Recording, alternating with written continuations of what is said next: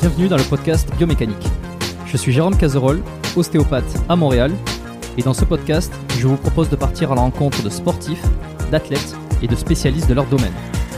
Pour mieux comprendre la mécanique du corps et de l'esprit, pour vous aider à être plus performant au quotidien, et surtout en meilleure santé.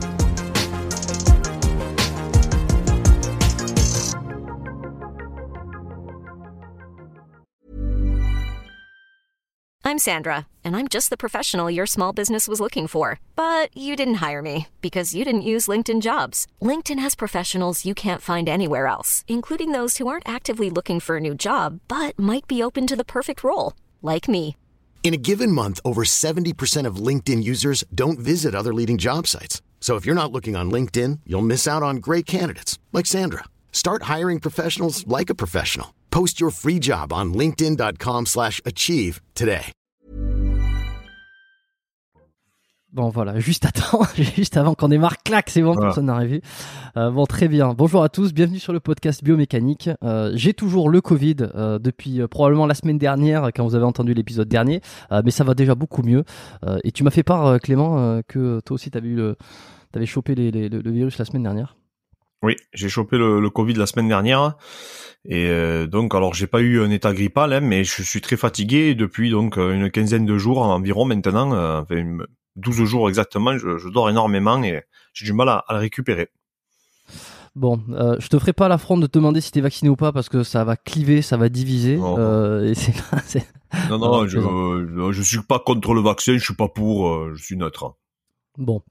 Euh, De toute façon, c'est pas un podcast sur le vaccin, donc de toute façon tout va bien. Euh, Aujourd'hui, on va s'amuser euh, parce que on va parler un peu de, de sport de combat. La dernière fois que j'en ai parlé, c'était euh, c'était plutôt le côté santé, blessure avec euh, euh, euh, Maubert, euh, dont j'oublie le prénom. Je, vous le remarquez, j'ai énormément de mal avec les prénoms. François Maubert, pardon, que tu connais peut-être? Alors ça me parle, François Maubert, oui, ça me parle. Ouais. Ouais, euh, kiné, préparateur physique euh, et qui bosse beaucoup avec les, les, les combattants, tu vois. Si t'as pas écouté l'épisode, je te le recommande d'ailleurs, il est, euh, il est vraiment top parce qu'il parle un peu de, de Cyril Gann et de, de Fred, F- F- euh, Ngannou aussi, euh, que tu connais bien forcément. D'accord. Et donc, euh, on va parler un peu de sport de combat, de la préparation physique euh, pour le MMA, tout ça. c'est des sujets qui sont qui me sont souvent demandés. Et puis, t'es quand même un, un sérieux expert là-dessus parce que en dehors de de ton compte Instagram et de tout ce que tu fais, t'as quand même une chaîne YouTube qui est en train de se professionnaliser. Quand je dis ça, c'est parce qu'elle est de plus en plus euh, qualitative en termes d'image. Euh, t'as des des analyses physiques, athlétiques euh, qui sont intéressantes, qui sont à la fois quelque chose qui t'es pas le premier à faire des analyses physiques, mais par contre, je trouve que t'es un des premiers à le faire dans ce milieu-là, avec cette forme-là, et, peut-être avec en poussant le, le truc encore plus loin, tu vois. Donc, euh, ouais, bah, dis-moi. Ben, En fait, euh, quand je voyais euh, des analyses physiques, euh, tu vois, donc, je trouvais qu'il manquait des éléments. Et en fait, à chaque fois que j'essaye de créer, de- d'apporter un nouveau concept sur notre chaîne YouTube, je me dis qu'est-ce qui manque selon moi? Qu'est-ce que je voudrais hein Je dis pas que c'est pas un reproche, hein, mais je me dis qu'est-ce que je voudrais de plus, en fait, euh, dans les analyses euh, physiques ou morpho-anatomiques euh, ou donc donc physiologiques. Et en fait, derrière, eh ben, après, on aborde un peu le schéma technico-tactique, etc., qu'on voit pas, en fait, dans les analyses athlétiques euh, habituellement. Pourquoi? Parce que c'est des disciplines fermées à 99% des gens qui sont analysés. Donc, en général, c'est le bodybuilding. Et c'est une discipline fermée, c'est pas une discipline ouverte. Donc, tu dépends Mm. pas des actions du partenaire. Donc, ça change complètement la donne. Et donc, en fait, on amène ce schéma-là, cette charge d'entraînement-là, et souvent, en plus aussi, il y a des contextes. Le contexte fait la performance dans les sports de combat, et surtout dans le MMA. Donc en fait, on parle voilà des entraîneurs, on parle de la charge d'entraînement, de comment ils se préparent, etc. Et c'est beaucoup plus ludique et beaucoup plus intéressant que ce qu'on pourrait retrouver en musculation, euh, par exemple, ce qui est logique, hein, parce qu'il y a plusieurs disciplines, euh, il y a des oppositions, il y a des anecdotes aussi. Donc c'est, c'est, je trouve que ça intéressant. Donc en fait, voilà, on amène une autre posture, une autre vision, et c'est pour ça d'ailleurs qu'on a pris cet écran tactile géant. euh, tu vois Mm. qu'on a là, qui nous permet Mm. vraiment de, de, de livrer un travail de, de qualité, selon nous. Ouais, bah écoute, non, si c'est pas mal du tout, on va essayer de dérouler tout, euh, tout là-dessus. Euh, J'ai des questions, donc forcément sur le, le MMA, euh, les tendances, les modes et tout aussi, les disciplines. Tous ceux qui écoutent ce pod- le podcast savent que c'est pas mes sujets de prédilection, euh, mais ça recoupe avec le sport, la santé, donc ça m'intéresse toujours. Euh, et puis euh, on, voilà, on se fait plaisir des fois en allant un petit peu chercher des, des sujets qui sont euh, différents. Est-ce que tu peux te présenter, s'il te plaît, pour euh, Clément, euh, ceux qui te découvrent aujourd'hui, et qui ne te, te connaissent pas? Alors moi, euh, ben, euh, donc je m'appelle Clément Marcoux. J'ai, j'ai commencé le sport. quand J'étais petit, j'ai fait du judo. Après, mon père m'a forcé à faire de la boxe. Il avait une salle de musculation. Et tous ses frères, lui, mon grand-père et tout, faisaient des sports de combat. Donc il m'a dit, voilà, tu vas faire de la, boxe, de la boxe. Ils m'ont pas laissé trop le choix. Et après, ben, vers 14-15 ans, il m'a mis à la musculation. Après, derrière, j'ai, j'ai eu la chance de combattre, ben, comme je dis, dans toutes les disciplines. Euh, pour moi, c'est une chance parce que donc j'ai pu euh, ben, expérimenter un peu toutes les méthodes d'entraînement, euh, surtout les trucs un peu euh, archaïques, tu vois, et empiriques du coup. Et voilà. Et après derrière, donc j'ai monté ma structure en 2007, donc ma salle, et j'ai passé après parallèlement pendant que j'avais ma structure, j'ai passé des formations, je me suis formé, je suis allé jusqu'au plus haut diplôme du ministère des Sports donc professionnel. J'ai passé, en fait, j'ai passé le BP, DE et DES. Euh, donc en performance sportive à l'INSEP. Et après, j'ai repris un cursus universitaire où j'ai passé ma maîtrise du coup euh, à l'INSEP et je suis resté en tout pratiquement ouais, 4 ou 5 ans à l'INSEP. Et c'est là où j'ai pu euh, ben, comprendre un peu l'importance du contexte de sport de haut niveau. Et parallèlement, on a monté aussi, enfin, on a amélioré en fait notre structure donc que tu as découvert et que beaucoup de gens nous ont connus à travers cette structure, donc le FMC Performance Center, qui est une salle très particulière, et donc qui est dans le sud de la France, à côté de Montpellier, à Palavas-et-Flots, qui est à côté de la plage en fait. Et donc voilà, donc c'est une structure pour la préparation physique et pour le et pour le MMA. Et après bon là aujourd'hui on, on, on travaille beaucoup à distance avec beaucoup de sportifs de, de tout horizon, euh, que ce soit des rugbyman, des karatékas, euh, des combattants, euh, des footballeurs, enfin on a vraiment tous les profils d'individus. Donc on a deux parties, la partie physique donc où on est ben, en présence physique dans notre structure et la partie à distance qu'on développe énormément et notre académie en ligne où euh, on va faire intervenir des neurologues, euh, euh des kinés, des ostéopathes, euh, des, des podologues, tu vois, des endocrinologues, etc., etc. En gros, c'est ça, aujourd'hui notre notre corps de, de métier. Et cette académie là, quand tu dis que tu fais intervenir des professionnels, c'est euh, c'est pourquoi C'est pour les des futurs coachs, c'est pour des futurs préparateurs physiques ou c'est pour des athlètes beaucoup de coachs dedans, mais à la base c'était pour en fait, c'était pour nourrir le coaching à distance. On voulait, euh, ça fait longtemps qu'avec euh, mon associé Fred, on voulait euh, créer une académie en ligne avec des entraînements, des protocoles d'entraînement, parce qu'on avait beaucoup de demandes. On nous disait, il y a beaucoup de gens qui nous demandaient de faire des stages en fait, déjà à la base. Et en fait, on s'est dit avec Fred, écoute, ça va nous faire partir partout. Plutôt que de faire ça, comme on a un réalisateur qui est super fort, c'est le réalisateur du club de foot de Montpellier, j'ai dit, viens, on fait une académie en ligne. Il m'a dit ah ouais super et tout. Et donc nous on était déjà abonnés à d'autres académies euh, pour le sol, pour le grappling, euh, tu vois, euh, pour la prépa physique, etc., etc. Et donc on a voulu faire toujours pareil, même principe, se dire qu'est-ce qui leur manque, qu'est-ce qu'on peut rajouter. Et pour le public francophone, ça avait, ça avait été un peu, ben, pas trop été effectué. Donc en fait maintenant voilà, tu as un schéma d'apprentissage. En fait on t'apprend tout ce qu'il faut pour construire une séance. Donc tu as un travail au sol, de grappling, de lutte, de boxe, mais après pas que. Il y a des notions de préparation physique, comment travailler l'endurance de puissance, la puissance orientée vitesse, la puissance orientée force, comment construire une séance, comment faire des feedbacks, euh, les, les, pathologies que tu vas rencontrer, les traumatologies aussi engendrées par le MMA, etc. Ça devient de plus en plus euh, euh, académique, tu vois et, et, et, scolaire, mais on aime ça. Euh, tu vois, donc en fait, il y a de la pratique et il y a aussi de la théorie. Et là, après, il va y avoir de la théorie qui est beaucoup plus, approfondie. Parce que je te dis, on a, on, doit, on a mm. normalement, on a quasiment calé là qu'on va faire intervenir un neurologue et fait une neurologue, pardon, et un spécialiste, un chirurgien qu'on entraîne de la main. Ok. C'est pourquoi ça? C'est pour euh, alors c'est toutes les pathologies qui sont engendrées euh, ah pour la, par la boxe, par les sports de combat en général. Euh, et le, la, la neurologue euh, va nous expliquer en fait les traumas crâniens. On va revenir un peu sur sur les diagnostics qu'on pourrait avoir, les pathologies qui pouvaient être qu'on pouvait retrouver au corps calleux, etc. Tous les rapports qu'il y a en fait. Ok. Donc je trouve ça très intéressant. Ça n'a jamais été trop exploré. Donc là, on va amener on espère une plus-value, tu vois. Donc, donc euh, quoi, si je comprends bien, c'est que dans les 5 et 10 prochaines années, euh, Clément Marcoux, c'est euh, le, le, père fondateur de tous les prochains. Enfin, le père fondateur, c'est l'entraîneur ou le préparateur de peut-être les, les prochains champions français de MMA et de combat. Ben, en fait, aujourd'hui, la, la chance qu'on a, moi, ça fait 14 ans que je fais ça. J'ai eu plusieurs chances, je pense. La première, c'est que j'ai compris que j'étais pas le meilleur combattant. C'est-à-dire que j'étais un bon petit pratiquant, mais j'avais du mal à transférer euh, le jour J, tu vois, à la compétition. je m'en suis rendu compte mmh. assez vite. Je me suis rendu compte à 23 ans. Donc euh, c'est assez jeune, tu vois. Mais comment tu t'en rends compte? C'est tu as du mal à gagner ou... Alors, je vais gagner des combats, mais j'avais gagné des combats parce que je m'entraînais trois fois plus que les autres. Donc au bout d'un moment, je me suis dit, mais merde, putain, euh, pourquoi je tiens des mecs à l'entraînement et pourquoi quand j'arrive en combat, je galère avec des mecs qui sont normalement n'auraient pas avoir mon niveau? Tu vois, voilà, c'était ça. Ça a été ça en fait.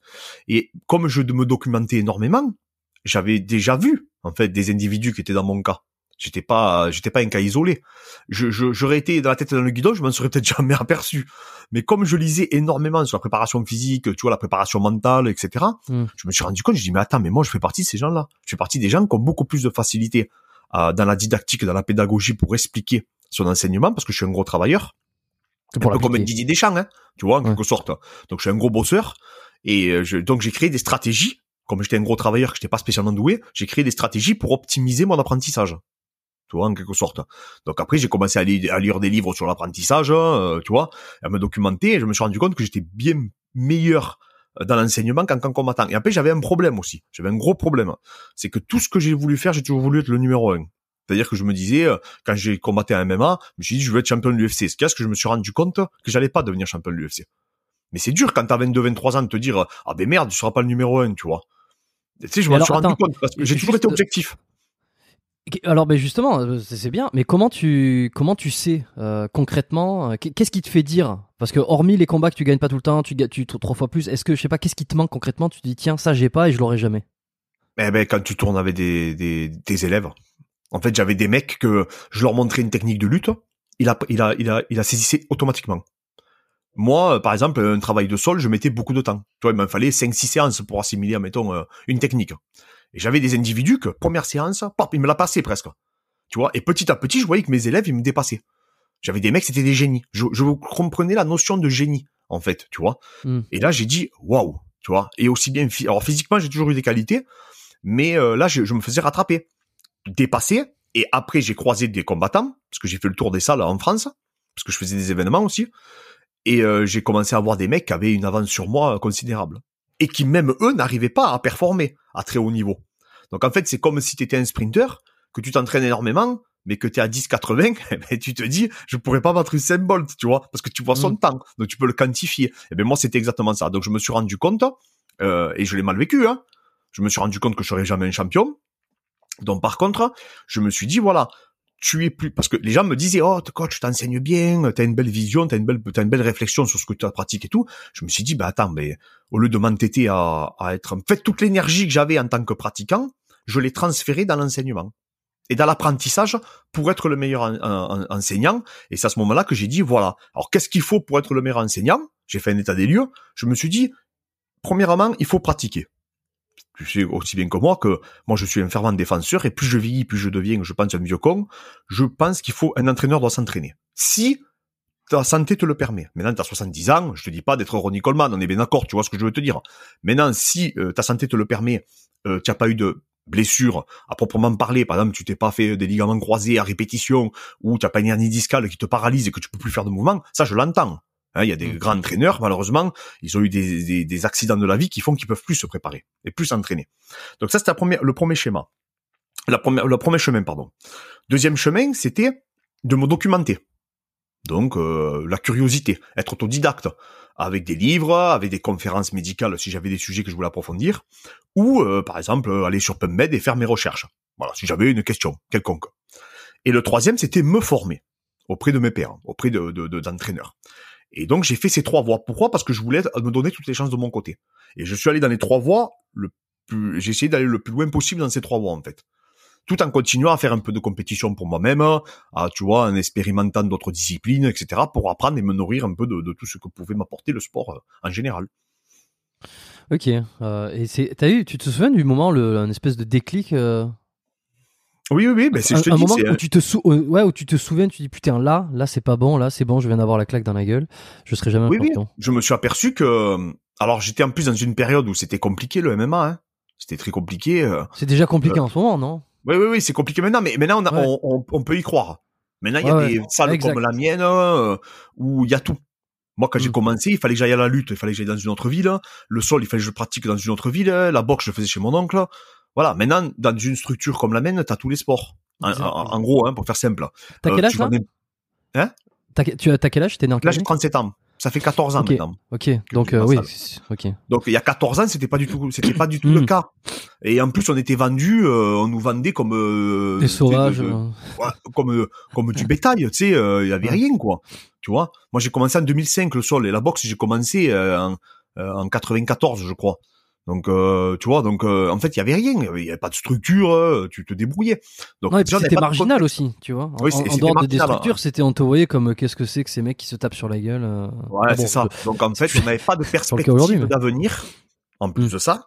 Et donc voilà, ça, c'est un tout, hein, c'est un tout. C'est un jour, je me suis dit, écoute, tu vas te perfectionner dans l'enseignement et tu vas essayer d'être le numéro un. En fait, du coup, tu vas essayer d'être le meilleur, en tout cas, hein, euh, quotidiennement. Et après, ça m'a, je me suis imposé un rythme de travail et que je t'expliquerai par la suite, si tu veux, comment, à quoi ressemble une de mes journées. Voilà, en gros. Ouais, ouais.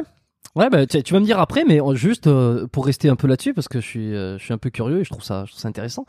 Quand tu démarres, donc euh, tu fais, euh, parce que le MMA, en gros, il faut être bon à quoi? Au sol, debout et euh, quelques prises. Enfin, Ouais. je- faut être bon en Nul, boxe, il faut être bon. Alors à la base, hein, il fallait être Ouais. bon en boxe, en lutte et au sol. Euh, maintenant, tu peux commencer directement par le MMA. Moi, à mon époque, euh, c'était inconcevable. Les gens ne s'entraînaient pas en MMA, ils s'entraînaient dans toutes les disciplines. C'est un peu comme un crossfitter qui ferait, à l'époque avant le crossfit, il faisait de la gymnastique, il faisait de l'haltérophilie, et après derrière il faisait un peu d'athlétisme. Hmm. Maintenant, euh, avec le crossfit aujourd'hui, tu peux plus ou moins travailler en- tu seras peut-être pas le meilleur, mais en tout cas, tu peux travailler dans une box de CrossFit. Pour faire le parallèle, hein, pour que les gens euh, comprennent. Ouais, et puis en plus, euh, avant, il y avait beaucoup plus cet aspect, euh, le- quelle discipline est la meilleure. Euh, tu sais, c'était un peu les. bah, le MMA est peut-être né là-dessus, tu vas me dire. Sur, euh, euh, j'en avais un petit peu déjà parlé, mais sur quelle est en gros la, la, la- la discipline de combat, le sport de combat le plus efficace ou quoi. Aujourd'hui, c'est plus le cas puisque si tu t'entraînes à MMA, tout ça, c'est, c'est, on a, on a tout lissé. Enfin, c'est pas tout lissé, mais il y a plus de compétition entre les différentes disciplines, quoi. Oui, voilà, il y a plus de, de, de- c'est clair qu'il y a plus d'opposition euh, comme on pouvait retrouver euh, par le passé où euh, quelqu'un était unidimensionnel, on appelait ça. Faisait Mm. que de la boxe ou que de la lutte ou que du karaté, par exemple. Ok. Et donc toi, t'as fait, t'as fait les trois. T'as fait boxe, lutte et, et co- combat au sol. T'as commencé comme ça et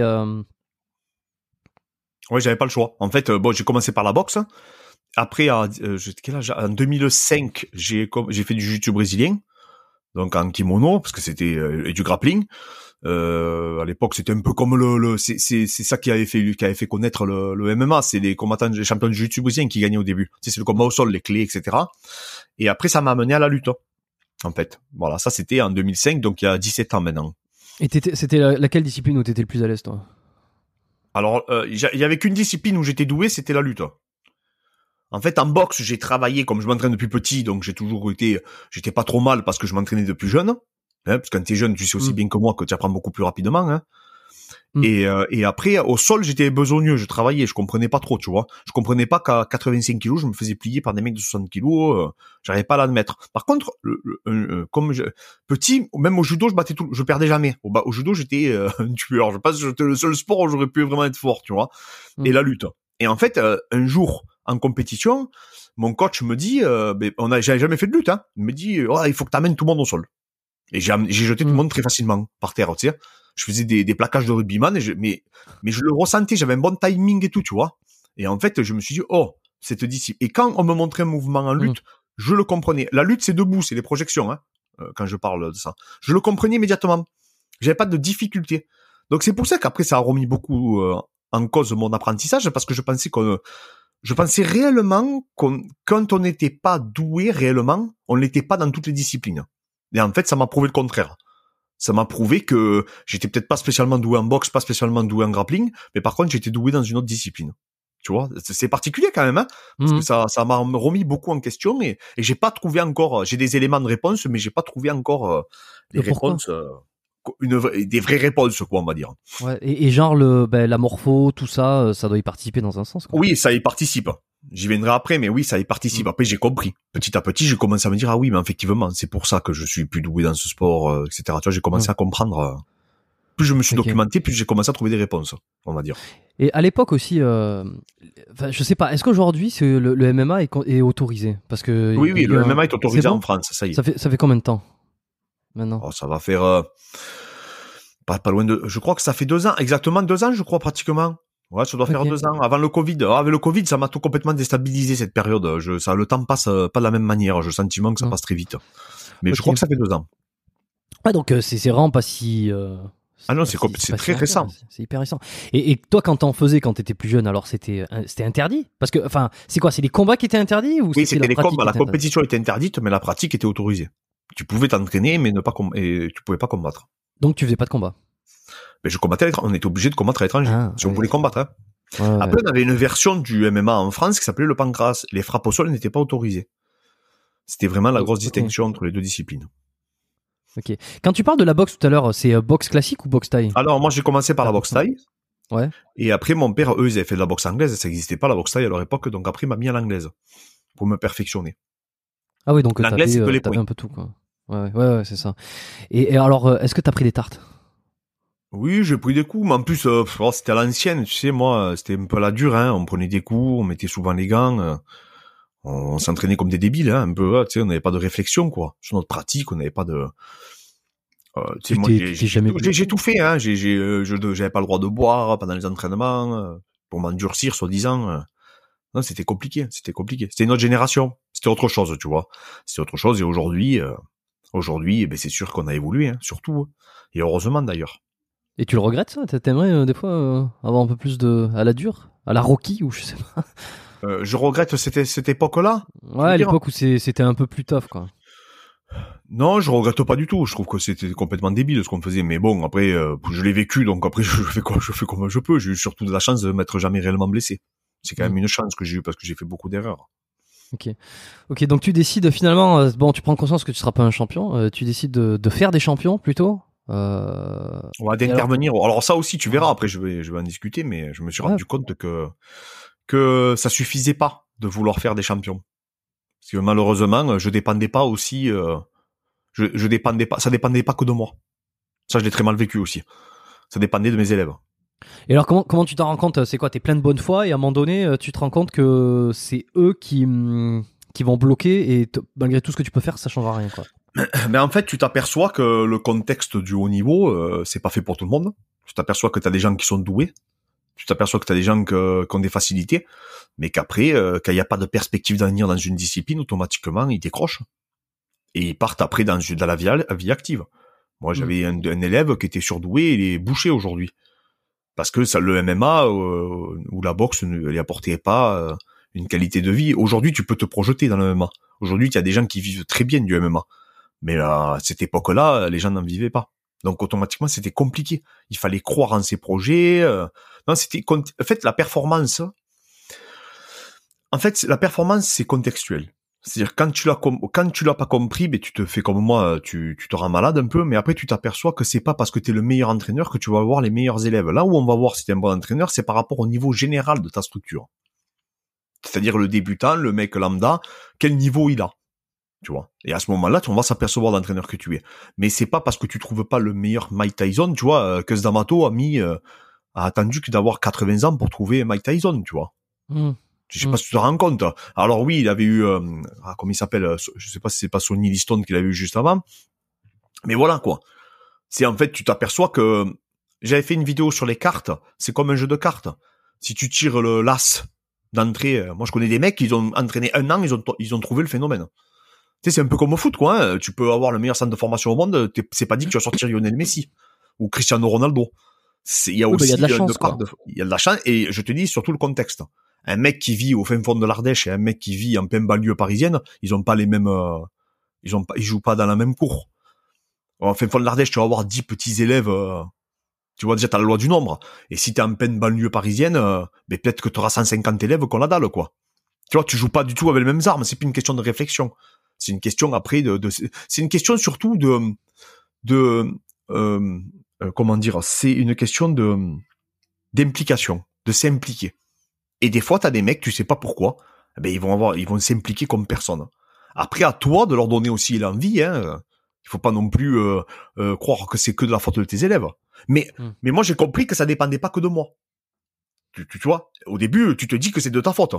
Tu te dis, ah ben, c'est pas possible, je suis nul. hein. Pourquoi les mecs arrêtent hein? Les mecs, ils ont cinq combats, cinq victoires. Pourquoi ils arrêtent? Je comprends pas. Mais en fait, si, et puis tu le comprends. Mais les gens, ils font leur vie, ils récupèrent des business euh, familiaux avec des bons salaires, etc. Ils vont pas, ils vont pas attendre après toi pour les combattre pour 300 euros. Tu sais, après, c'est, c'est de la logique après. Mais ça, on dit, quand toi, t'es entraîneur, des fois, t'as du mal à, à l'accepter. Tu sais, c'est, c'est ça, veut dire que hum, au début, toi, quand tu démarres, euh, puisque c'est pas encore, euh, les combats sont pas lé- légaux en France, euh, que c'est pas encore hyper populaire, c'est c'est quoi ton objectif C'est d'en faire des champions, sachant qu'il n'y a pas encore ce domaine de championnat? Tu te dis peut-être dans le futur, euh, ça va changer, Oui, oui, oui, ou parce alors qu'il y avait euh, quand même des gros événements hein, à l'étranger, les gens gagnaient bien leur vie, etc. Donc je me suis dit oui, je vais essayer de trouver Ouais. le, le- le futur champion. euh. il y avait des Français déjà? Oui, Comme- oui, il y avait des ouais. Français, il y avait, il y avait quelques Français sur le, la scène internationale qui s'illustraient, Hmm. qui n'étaient pas champions, mais qui s'illustraient. Donc je me disais, vous voyez, lui, il a combattu, regardez, etc., etc. Et euh, je, je, je pensais que je, que ouais, je pensais pouvoir, en fait, je pensais pouvoir former de A à Z un individu. Et après, ben, petit à petit, je me suis aperçu que, que j'ai plus couru après ça. En fait, après, après, euh, j'ai eu des changements d'orientation dans ma tête, tu vois. Je me suis dit, comme je peux pas forcer les gens à s'entraîner deux fois par jour euh, et à suivre une diète, euh, à dormir à 23 heures, euh, tu vois, et avoir une hygiène de vie euh, d'un sportif professionnel, ben moi je vais être essayer d'être le meilleur entraîneur. Et au moins si un jour je croise un individu euh, de ce style-là, ben j'aurai toutes les armes en, main pour l'accompagner au plus haut niveau. En gros, c'était ça. Comme je pouvais pas euh, dépendre de, de, je voulais pas dépendre d'eux, ben je me, j'ai- je me suis formé pour être le, pour être la meilleure, la meilleure version de moi-même en quelque sorte. Est-ce que tu as aujourd'hui tu es capable de voir euh, donc ça fait ça fait plus de plusieurs années après que enfin t'entraînes régulièrement, tu as eu des, tas d'élèves là. Euh, t'es capable au premier coup d'œil de te dire tiens lui c'est possiblement un futur champion d'où il vient euh, ce qu'il fait comment il se comporte euh, je sais pas son passé sportif etc t'es capable de dire tiens là il y a une pièce ou une carte à jouer en gros Oui, potentiellement oui. Mais après, c'est comme je te dis, euh, il y a trop de facteurs, c'est multifactoriel la performance. Je me suis aperçu que oui, potentiellement, euh, j'ai vu des mecs surdoués, mais par contre qui tenaient pas sur la durée, qui étaient pas capables euh, d'appliquer, euh, de s'appliquer à eux-mêmes une discipline exemplaire, tu vois, pour performer au plus haut niveau. Et ça, c'est complexe. Hein. C'est complexe. et je, je me souviens plus dans le- la biographie de Mike Tyson quand euh, effectivement Cus D'Amato donc est son coach. euh, ça n'a pas été facile, hein. Mike Tyson, il a, ça n'a pas été. euh, bon après c'est le livre est un peu romancé aussi, mais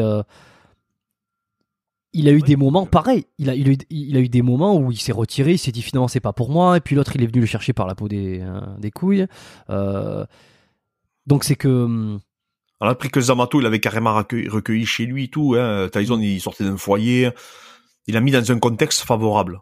Ouais, mais là pourtant, Tyson, enfin, je veux dire, il avait tout le potentiel. Enfin, de ce que je me souviens, hein, de ce que j'ai l'impression, c'est qu'il avait vraiment tout le potentiel physique euh, pour devenir le champion qu'il a été.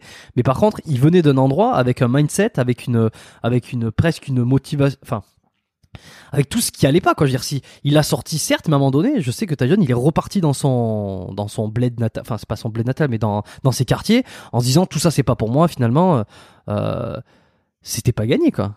Oui, oui, non, mais de toute façon, c'est jamais gagné, hein, malheureusement. euh, c'est clair que c'est pas, c'est pas un long fleuve, un long fleuve tranquille, hein, comme on dit. hein. La performance, euh, je te dis, hein, si déjà, il, et après même, il y a pas que ça. Il y a aussi le fait qu'il faut pas qu'il se blesse. euh, tu sais, des fois, t'as des gens qui ont des potentiels énormes, mais qui se blessent, hein, qui sont fragiles. hein. Mm. Non, non, c'est très, très, très, très compliqué d'amener un sportif euh, de haut niveau.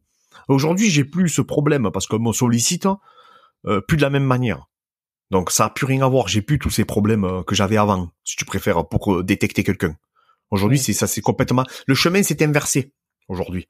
C'est-à-dire que aujourd'hui, c'est des gens qui sont déjà forts qui me contactent. Et ils me contactent parce qu'ils savent ce qu'ils veulent.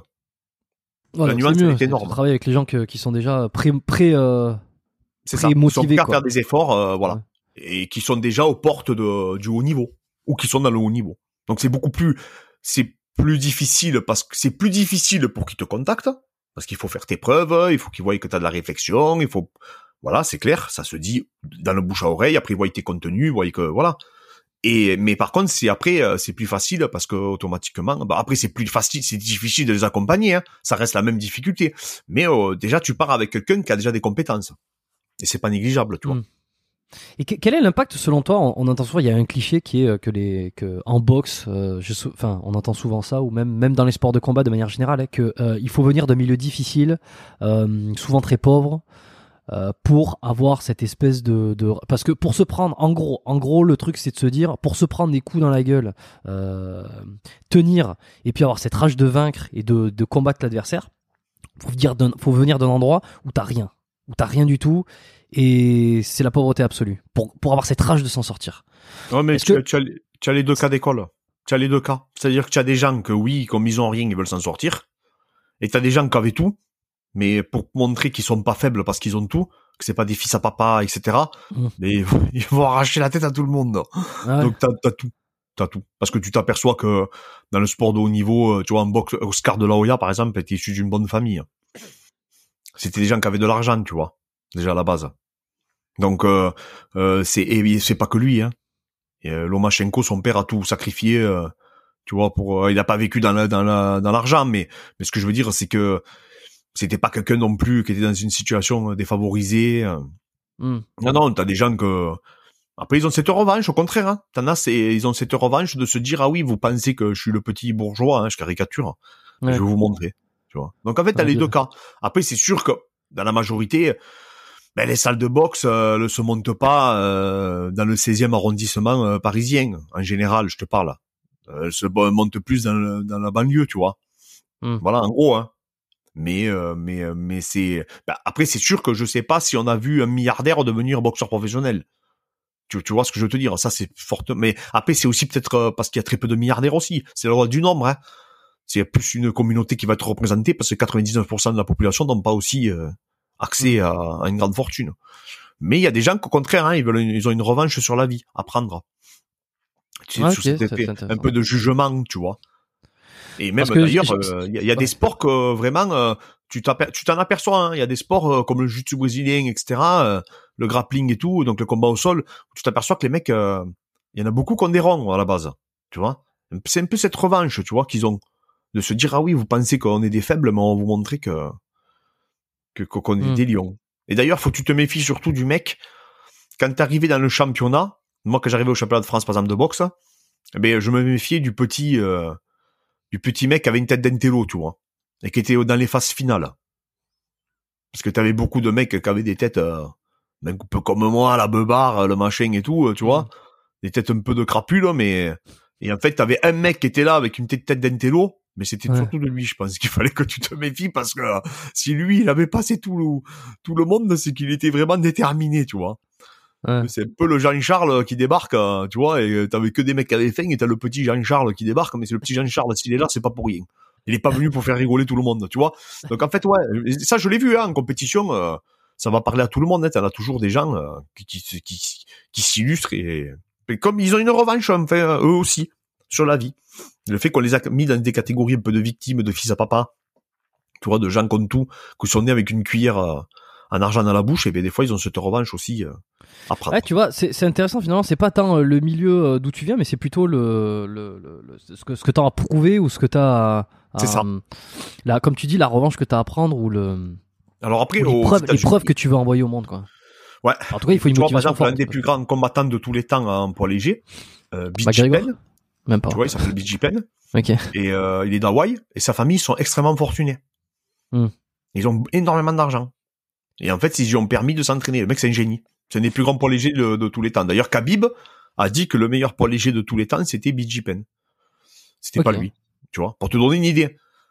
Voilà. Et, à, et en contrario, ben, t'as des mecs, alors, Khabib n'est pas né dans la misère, hein. Son père était militaire, hein, mais voilà, Khabib est né à la dure.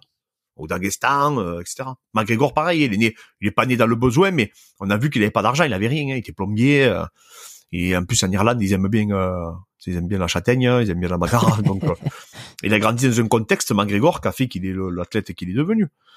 Hmm. Là où c'est incroyable, c'est d'arriver au niveau de McGregor et de Mayweather financièrement et de continuer à avoir faim. Ça, c'est, par contre, c'est effectivement, ça, c'est très difficile. Ça, je Mais veux bien est-ce le que, croire. est-ce que, est-ce que tu crois, par exemple, que là, McGregor, euh, en, en suivant de très loin, il a perdu, il avait perdu son dernier combat et il avait pris un KO euh, qui avait, euh, qui avait, qui avait, euh, qui avait, Oui, mais euh, après, il prend, désespéré il prend- un peu beaucoup de monde, mais est-ce que c'est peut-être Ah. parce qu'il arrive pas au bout, euh, ça y est, il a trop été dans le confort? Bon, je sais pas, je. Ouais, Je- peut-être oui. C'est la facilité de dire oui. C'est la facilité de dire oui. Ouais. Tout le monde va te, tous les mecs vont te dire sur Internet, oui, mais parce que maintenant il a plus faim. Mais il affronte les meilleurs.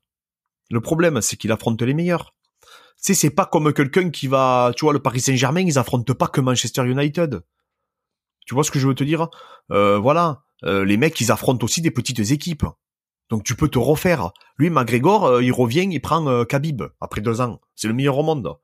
Il est pas, il est pas ridicule. Après, il revient, il affronte Poirier, qui est le numéro un mondial aussi. À l'époque, il était challenger numéro un. C'était lui qui devait faire la ceinture. Automatiquement, tu affrontes le top mondial. Ça peut aller dans ton sens comme dans l'autre. Oui, il n'a pas retrouvé son niveau, c'est clair. Mais c'est pas le seul à ne pas avoir retrouvé son niveau. Est-ce que pour moi, ça a eu une incidence? Oui, certainement. Certainement que le fait de vivre dans le confort, etc., je me mets à sa place. Mais euh, moi, je le trouve pas ridicule. Oui, il a perdu un peu son niveau, mais après, il se tape contre les meilleurs au monde. Donc, automatiquement, il se met en opposition avec des tu penses, tu penses que le mec, il va revenir euh, encore plus euh, motivé ou qu'est-ce que ça donne là? Ouais. C'est possible parce que là, maintenant, Connor, il est dans un sens inverse. C'est-à-dire que, tu sais, il a vendu sa société, là, de, de whisky. Il a pris quasiment 200 millions de dollars, je crois. Donc maintenant, non, il est vraiment ultra riche. Donc maintenant, la seule chose qui lui reste, c'est combattre. S'il veut le faire, hein, ou profiter de la vie. Et là, bon, lui, il a entêté, hein. Il s'entraîne. mais non, mais évidemment, et surtout que bon, ces mecs-là, ils ont tout fait pour en arriver là. Ils sont, enfin, je veux dire, qu'est-ce qui, il doit avoir que ça en tête, quoi. Parce que oui, oui, il a que ça. Arrive à ce niveau, il y a aussi énormément d'égo, quoi. Il a cette liberté d'esprit. Maintenant qu'il a vendu sa société, euh, il a plus à s'en occuper, en quelque sorte. Hum. Donc maintenant, il, a, il s'occupe que euh, de l'aspect sportif, s'il veut. Tu vois, il peut s'occuper que de l'aspect sportif. Et McGregor, c'est un malade. Le lendemain, euh, qui s'est brisé la jambe, parce qu'il s'est brisé la jambe son dernier match, il a fait la cheville. Et eh ben le lendemain, il était dans les rues de Los Angeles avec son son son comment on appelle ça? Son son euh, ah comment on appelle ça? Son chariot là, euh, tu sais, son ambulateur post-opératoire. Tu vois, il avait un chariot électrique post-opératoire, il se baladait partout. Il se filmait en, en live un malade. Euh, les gens, ils jurent, ils sont sous morphine et tout. Lui, il était dans la rue, il faisait coucou à tout le monde, un fou. Je veux reparler il parlait déjà d'entraînement. Je veux reparler d'entraînement. De toute façon, tu l'as vu, quand il s'est coupé, quand il s'est brisé la jambe, euh, il était au sol. Euh, Widman, qui s'est fait la même chose, et Anderson Silva, pareil. Il hurlait à, la, mort. Lui, il voulait se battre encore avec le mec. Il mm. faisait coucou à tout le monde. Non, mais après, t'as des états d'esprit, hein. C'est quand même un gagnant, hein, ce mec, hein c'est clair, hein, il a pas, c'est un personnage, hein, donc il a un mental quand même qui, est quand même supérieur à la moyenne. Après, bon, ben, c'est sûr qu'après revenir à l'entraînement, après la blessure qu'il a subie, euh, les défaites et tout, c'est complexe. C'est complexe, mmh. hein, c'est des questions qui se posent. Et toi, je t'ai souvent entendu. Euh, alors, t'étais passé dans quelques podcasts. Euh, dont je sais plus exactement lesquels. Enfin, si, euh, chez chez Sean de Upside Strength, t'étais passé. je pense aussi dans j'ai perdu le nom. J'ai voilà, j'ai la, mémoire des noms. Moi, c'est pas mon truc. Oui, il y a la sueur. Ouais, j'en ai fait euh, beaucoup. Euh, je, je pense à un autre dont je je me souviens plus là. Mais bref. Euh, et tu parles souvent de. Alors, c'est un peu ta phrase quoi. L'entraîneur qui s'entraîne. Mm. Ça, c'est un sujet que j'ai déjà abordé. Alors, pas dans l'entraînement du, du, combat, mais plutôt dans l'entraînement physique, tu vois. C'est des sujets que j'avais parlé avec Olivier Boulier, dont tu forcément tu mm. connais beaucoup. Avec, alors peut-être pas Michael Gunil parce qu'il a jamais coaché, ça a jamais été un préparateur. Il a, fait, a fait des bouquins, mais il a jamais coaché. Mais souvent, c'est est-ce que un coach doit euh, savoir, est-ce que quelqu'un qui te dit quoi faire doit savoir le faire? Euh, Toi, tout à l'heure, tu m'as un petit peu euh, dit que ben, si tu es dans la capacité physique de le faire, il faut le faire. et tu penses que ça, c'est dans les sports de combat, si on reste uniquement dans ces disciplines, il faut un, entraîneur doit continuer à s'entraîner, doit savoir s'entraîner, doit avoir une base ah oui, non, mais même dans la prépa physique. Tout à l'heure, j'ai fait une, d'ailleurs, sur mon story Instagram, c'est ce que je disais avant de rentrer avec ton podcast. Mm. Dans prépa physique, il y a le, dans préparateur physique, il y a le mot physique. à partir de là, euh, si euh, ta santé te le permet, je ne peux pas concevoir aujourd'hui. Euh, moi aussi, je suis universitaire, non, je me cache pas derrière ça. Faut arrêter au bout d'un moment de dire oui, parce que moi je connais des préparateurs. Oui, mais moi je veux pas être balèze, je m'en fous. Non, non mec, t'as le corps d'un vélo, t'as le corps d'un vélo, d'accord? T'as pas de bras, tu t'es jamais entraîné de ta vie, tu arrêtes immédiatement. oui, t'as du savoir, t'as des choses à dire. Il y a pas de problème. Je me suis toujours battu moi pour défendre les gens qui étaient diplômés, pour défendre les gens qui avaient fait un cursus TAPS. Je me suis toujours battu pour ça. J'ai toujours détesté les gens qui tapaient sur les, les gens qui sortaient de fac de sport, les gens qui sortaient du BPGEPS. J'ai toujours, me suis toujours battu. Mais par contre, t'arrêtes de nous prendre pour des imbéciles et t'arrêtes de dire, euh, oui, il faut faire ça. Je te dis pas d'être un champion d'haltérophilie. Je te dis pas d'être un champion de powerlifting. Je te dis pas d'être un crossfitter de niveau mondial. Mais si demain, tu es dans une box de crossfit, tu enseignes le crossfit, essaye de maîtriser quand même des fondamentaux. Pareil pour les sports de combat. Euh, tu peux pas, euh, tu sais, c'est comme la cuisine. C'est ce que je disais tout à l'heure. Euh, demain, si toi et moi on veut prendre des cours de cuisine, c'est inconcevable pour nous d'aller voir quelqu'un qui ne sait pas cuire un œuf. Tu es même d'accord avec moi Je te dis pas d'être Paul Bocuse. Je te dis pas pour la pâtisserie d'être Pierre Hermé. C'est pas ce que je suis en train de te dire. Mais par contre, ça peut, ça nous viendrait pas à l'idée d'aller voir quelqu'un qui ne sait même pas cuire un œuf. Tu, tu, vois ce que je veux te dire Il y a des bases quand même à avoir. Comme je te dis, je te demande pas d'avoir un physique monstrueux. Je demande pas d'être d'être Philippe. C'est pas ce que je te dis. Mais quand même de ressembler minimum quand même à ce que t'enseignes. Enfin, c'est quand même le BA. Donc, je, je, moi, je suis plus surpris qu'on se pose cette question plutôt qu'on me pose la question. Enfin, tu, tu vois, la, la, la... Et, Mais si et tu vois des oui, mecs oui, comme... euh, Oui, bien sûr. Non, vas-y, vas-y.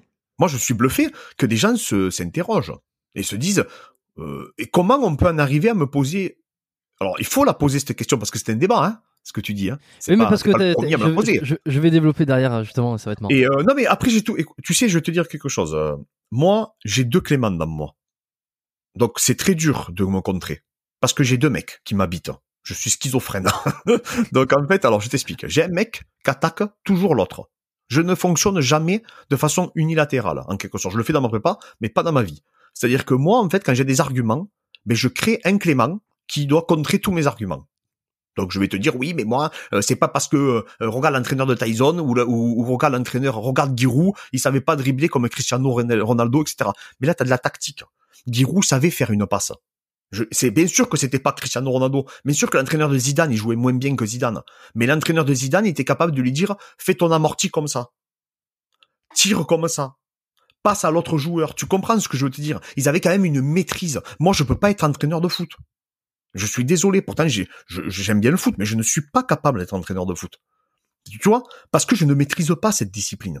Est-ce que je, suis, je peux être préparateur physique pour cette discipline? Oui. Pourquoi? Parce que j'ai déjà préparé ces des, des- des- des individus, mais est-ce que je vais être le meilleur préparateur physique pour un footballeur? Certainement pas. Tu, tu vois ce que je veux te dire? Parce que comme je disais, il y a des variabilités, il y a des, con- des contraintes que je ne vais pas maîtriser. Voilà. Moi, je suis plus un strength coach. Je suis plus quelqu'un qui va intervenir sur le MMA, sur le rugby, sur la, le bodybuilding, sur euh, la musculation ou la réhabilitation ou le travail prophylactique.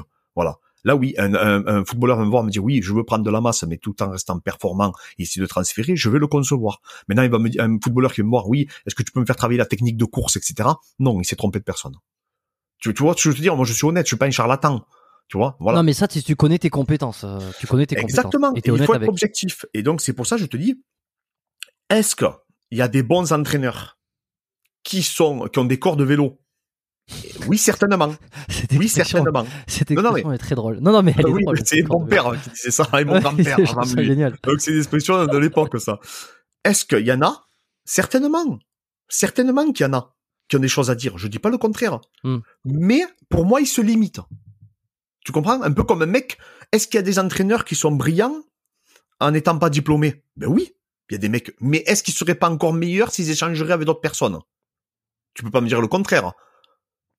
Je vois pas pourquoi, si en plus, si non seulement ils ont de la réflexion sans échanger avec le- le- leur père, si en plus ils échangeraient, donc ils auraient une, une autre voie d'apprentissage, ils seraient encore meilleurs. C'est du Mm. bon sens. Tu vois, Mm. c'est un peu comme un, un combattant. Je vais faire le parallèle avec un sportif, les gens vont comprendre. C'est une analogie que j'explique toujours. Un sportif, moi j'ai connu des mecs qui étaient champions sans faire de la prépa physique et en mangeant n'importe quoi. Tu me suis. Est-ce que ce mec-là, s'il aurait fait en plus de la préparation physique et en plus il aurait mangé, on va dire sainement entre guillemets, est-ce qu'il aurait pas été encore meilleur? Mais bien sûr que oui. Bien sûr que oui, il aurait été meilleur. Tu, tu, tu vois ce que je veux te dire Il aurait été Ok. une meilleure version de lui-même. C'est du bon sens après. Hein. Un mec qui dort pas contre un mec qui dort, mais bien sûr que le mec qui dort, il a un avantage. Le même individu, je parle. Il a un avantage. Tu comprends? Maintenant, c'est vrai que t'as des gens, ils ont des génétiques exceptionnelles, hein, même en mangeant plus ou moins n'importe quoi. Ils vont rester propres, ils vont rester secs, on en connaît tous. Mais si en plus, ces mecs-là, ils auraient une discipline de fer, mais comme il dit Gunjil, ça en fait des Ronnie Coleman. Des mecs doués, qui en plus ont une discipline de fer et en plus Mm. s'entraînent comme des lions, ça en fait des, des- ça en fait pas des champions, ça en fait des légendes. Tu, tu vois la nuance? Ça en fait des Cristiano Ronaldo. C'est des mecs qui sont doués et qu'en plus Et ont qui mis du bossent. travail. Mm. Et voilà, c'est ça. Mm. Donc c'est du bon sens. euh, J'invente rien. hein, Non, mais ça, je suis, je, je suis d'accord. Je pense qu'on a un tout petit peu dévié. euh, Enfin, on a dévié, mais pour, pour une Complètement, bonne- pour une bonne raison. Mais c'est très bien, c'est très bien. Mais parce que je vais te poser une question maintenant pour savoir un petit peu ce que t'en penses, parce que et ensuite, euh, ça va me permettre de rebondir sur euh, un épisode que j'avais enregistré. Euh, Est-ce que tu penses, parce qu'on est sur l'entraîneur qui s'entraîne, un petit peu l'exemplarité. est-ce qu'il faut faire, est-ce qu'il faut incarner ce qu'on veut transmettre Et si c'est pas le cas, est-ce que on n'est pas considéré comme crédible, par exemple, tu vois? Et donc, j'ai ton avis là-dessus, qui fait qu'un minimum, tu l'as dit, je m'entraîne en MMA, euh, donc je suis, euh, c'est le minimum pour pouvoir entraîner, pour pouvoir, pour pouvoir euh, voilà, savoir de quoi je parle. Euh, Est-ce que tu ferais confiance à un, un jour, admettons, tu dois faire une sèche ou je sais pas, t'as pris, euh, tu t'es laissé aller. Clément, tu t'es laissé aller pendant 5 ans, t'as pris 20 kilos euh, de gras évidemment, et tu sais plus du tout où t'en es dans ta diète. Tu vas voir un nutritionniste pour qu'il te fasse un truc hyper organisé. Ce nutritionniste, tu rentres, tu toques, tu rentres dans son dans son cabinet. Merde, il fait 120 kilos. Il fait 120 kilos. Est-ce que tu doutes de ses compétences? À te Oui. faire perdre du poids, toi Oui, oui, complètement. Ah, euh, euh, euh, alors, le clé, il y a un Clément que non. Il y a un Clément qui va te dire oui, c'est pas parce qu'il applique pas sur lui-même qu'il n'est pas capable de transmettre sur les autres. pédagogiquement. ouais, ouais. Mais l'autre non. Non, parce que je trouve qu'il est pas honnête. Il est pas honnête. Alors je, je te dis pas qu'il est pas compétent, mais pour moi il est malhonnête. C'est la malhonnêteté intellectuelle. C'est-à-dire qu'en fait, euh, non, tu peux pas me donner des leçons. Euh, c'est, tu sais, bien sûr qu'il y a des gens, euh, des alcooliques, etc. Ils vont te dire de jamais boire. Mais d'accord, le, le message est, est noble, on est d'accord. Mais si le mec il te dit ça clope au bec, euh, un reste de coke et de l'alcool, mais non, je vais pas l'écouter. Je vais pas. Je dis pas que je vais pas l'écouter, mais je vais pas le respecter sa parole parce qu'il est pas capable de se l'appliquer. Donc, il m'explique pas à moi comment m'arrêter de fumer et comment m'arrêter de boire si lui il fume comme un pompier qu'il n'en est pas capable. Tu sais, ça va, c'est quand même contradictoire. Après, je sais très bien euh, pourquoi tu me dis ça. Je sais très bien, euh, et les gens qui vont défendre ce point de vue-là, c'est des gens qui s'entraînent également. Tu vois, donc, euh, je le sais. Je pense peut-être à Mathias, sous LOL, qui est un copain à moi, avec qui j'échange beaucoup, Mathias. Mais Mathias, il s'entraîne tous les jours. donc, euh, si tu m'écoutes, Mais tu vois, Mathias, mais- tu t'entraînes tous les jours, toi. Euh, Donc, tu ouais, n'es bien pas, fais pas partie de ces gens-là. Tu comprends, Mathias s'entraîne tous les jours. Comme il dit par contre aussi, il n'arrive pas à se coacher, Mathias. Donc il délègue ça à quelqu'un d'autre. Parce qu'il a eu beaucoup de difficultés à se coacher, moi aussi, hein, c'est pareil. Mais, mais il s'entraîne tous les jours, Mathias. Mais, mais justement, c'est il va, il va faire ses formations là. Euh, je regardais sa formation. Mathias, c'est un pratiquant. Il démontre les mouvements, etc. Donc Mm. même si il veut vendre les scientifiques, euh, il est toujours là à nous parler des- de, de la science. Et je le respecte énormément et il a raison. Qu'il faut parler de ces gens-là. Il y a aucun problème. Mais lui, c'est pas le bon exemple. Parce que lui, il s'entraîne tous les jours. Par non, exemple, mais, mais, mais bien sûr, mais bien sûr, mais, mais en vrai, je pensais exactement à lui parce que je sais pas si tu avais écouté l'épisode que j'avais enregistré. Oui, oui, mais non, mais Mathias, le j'écoute 86. tout ce qu'il fait. J'aime beaucoup. Moi, mon mentor, je te dire que clairement, mon mentor, moi, c'est Gundil. Ah, si tu- Oui, mais ça, j'ai vu me ça. dire, dans- je l'ai vu ça. Mon mentor, c'est Michael Gundil et Fernand Lopez, on va dire, qui était mon tuteur à l'INSEP. Mm. Après, euh, Mathias, j'aime beaucoup ce qu'il fait. C'est quelqu'un avec qui on est amené à échanger. Euh, on fait partie de la même génération. Et euh, on est à la fois éloigné, mais à la fois on est tellement proche. C'est-à-dire qu'on peut avoir l'impression quand on nous voit qu'on est éloigné, mais en fait on est réellement proche avec Mathias. Moi, je m'inspire énormément de ce qu'il dit. Euh, je pense que lui aussi, il est. J'ai offert mon académie en ligne, donc il est sur mon académie en ligne, et lui m'a offert euh, ses formations. Donc c'est un échange de compétences. Et au final, quand je l'écoute, je me reconnais complètement dans son discours. Hmm. Je suis d'accord avec lui. Il faut vérifier ses sources, etc. Il y a aucun problème avec ça.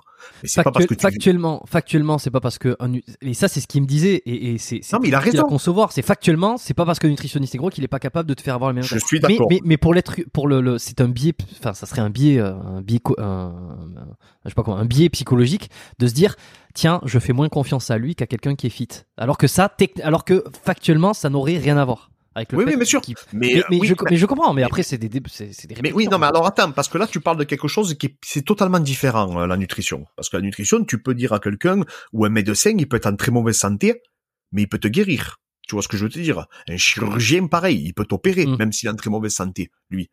Tu vois? Mais c'est pas pareil, c'est autre chose. C'est quand même, il y a, il y a quand même une part de théorie qui est beaucoup plus importante. Quand tu fais des mouvements sportifs, quand tu vas re- reproduire des patterns de mouvement, par exemple, hein, tu vas solliciter la coordination motrice, etc. Si tu n'arrives pas à comprendre les problématiques que tu n'as jamais testé les mouvements sur toi-même également, mais tu vas avoir beaucoup plus de difficultés. Parce que la progression, perdre du poids, sûrement que ce médecin qui fait 120 kilos, il en a déjà perdu du poids. Tu vois? Par contre, prendre du muscle et te développer, mais le mec qui a le corps d'un vélo, mais il y a 99% de chances qu'il ait jamais fait ce gars-là. Tu comprends? Il a jamais mis en pratique. Alors que le médecin, peut-être qu'aujourd'hui il fait 120 kilos, mais peut-être qu'avant il en faisait 80.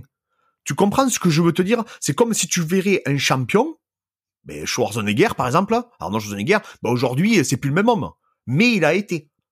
Donc il sait lui comment t'amener, plus ou moins, hein, mais il a cette expérience empirique.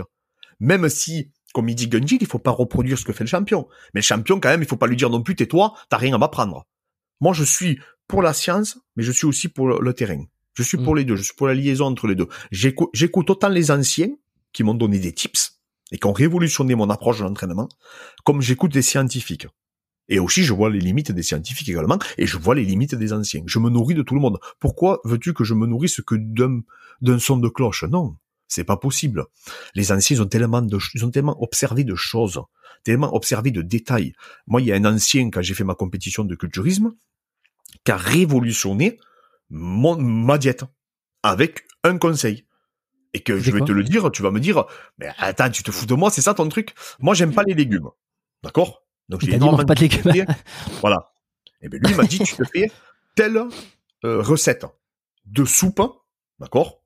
Donc comme un velouté très épais, et tu mets tel, tel, tel, tel, tel. Moi aussi, je suis comme toi, j'aime pas les légumes. Il me dit, j'ai fait ça pour mes sèches.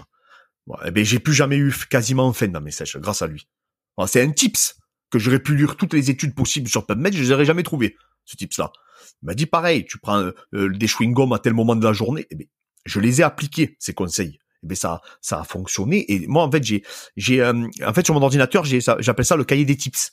Donc, en fait, c'est des petites astuces que je note. Mmh. Je vais te voir, je vais te dire, ouais, toi, comment tu fais les pecs, comment tu ressens les pecs. Je dis une bêtise, hein. Comment tu fais ça, comment tu fais ta séance. Tu vas m'expliquer tout ça, et à un moment donné, pam, je vais avoir une étincelle, tu dire, hop, c'est pas mal ce qu'il fait. Mais c'est pas prouvé. Mais c'est pas mal. C'est, il y a, y a de l'idée. Et ça, il y a du, et surtout, il y a du bon sens. Et à partir de là, je vais le noter. Hop, je le mets dans ma poche. Et après, quand je lis mes tips, j'en ai au moins 1000.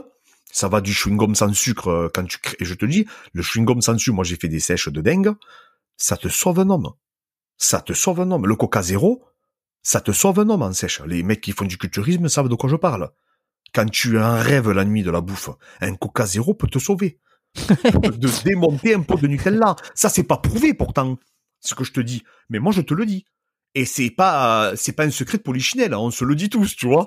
Mais parce qu'en fait, c'est des petits tips. Mais tous ces tips rajoutés, mais comme il dit Michael Gundil, c'est des pourcentages pour la réussite, en fait. C'est juste des 1%, par-ci, 1% par-là.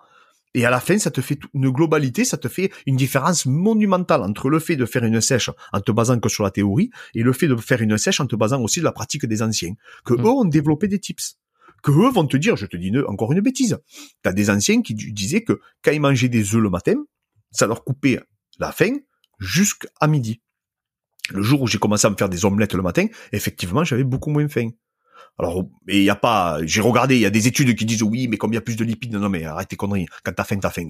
tu vois ce que je veux te dire? Voilà. Mais effectivement, pareil, de jouer sur le volume, etc. Alors, il y a des études qui contredisaient, qui disent que non, que c'est pas prouvé quand tu prends deux groupes. Mais en tout cas, je peux te dire qu'il y en a beaucoup sur qui ça marche. Moi, en l'occurrence, ça marche sur moi. Et pourtant, je suis quelqu'un de très terre à terre. Tu vois, je suis mmh. quelqu'un qui croit en rien à la base. Mmh. Mais je suis obligé de reconnaître quand ça fonctionne, même s'il n'y a pas de preuves. Ça fonctionne pour moi. Je vais pas te dire non, c'est faux, ça ne fonctionne pas. Tu comprends? Donc c'est pour ça qu'aujourd'hui. Et après, j'ai un cursus universitaire. J'ai vu comment les études étaient menées aussi. Hein. Donc euh, j'ai compris après au bout de moment que c'est pas toujours c'est pas pas toujours très euh, très bien réalisé. Au Alors c'est pas que c'est pas toujours très bien mené, c'est que euh, Mathias d'ailleurs il a fait une super formation sur ce sujet comment sur comment comment analyser l'étude scientifique.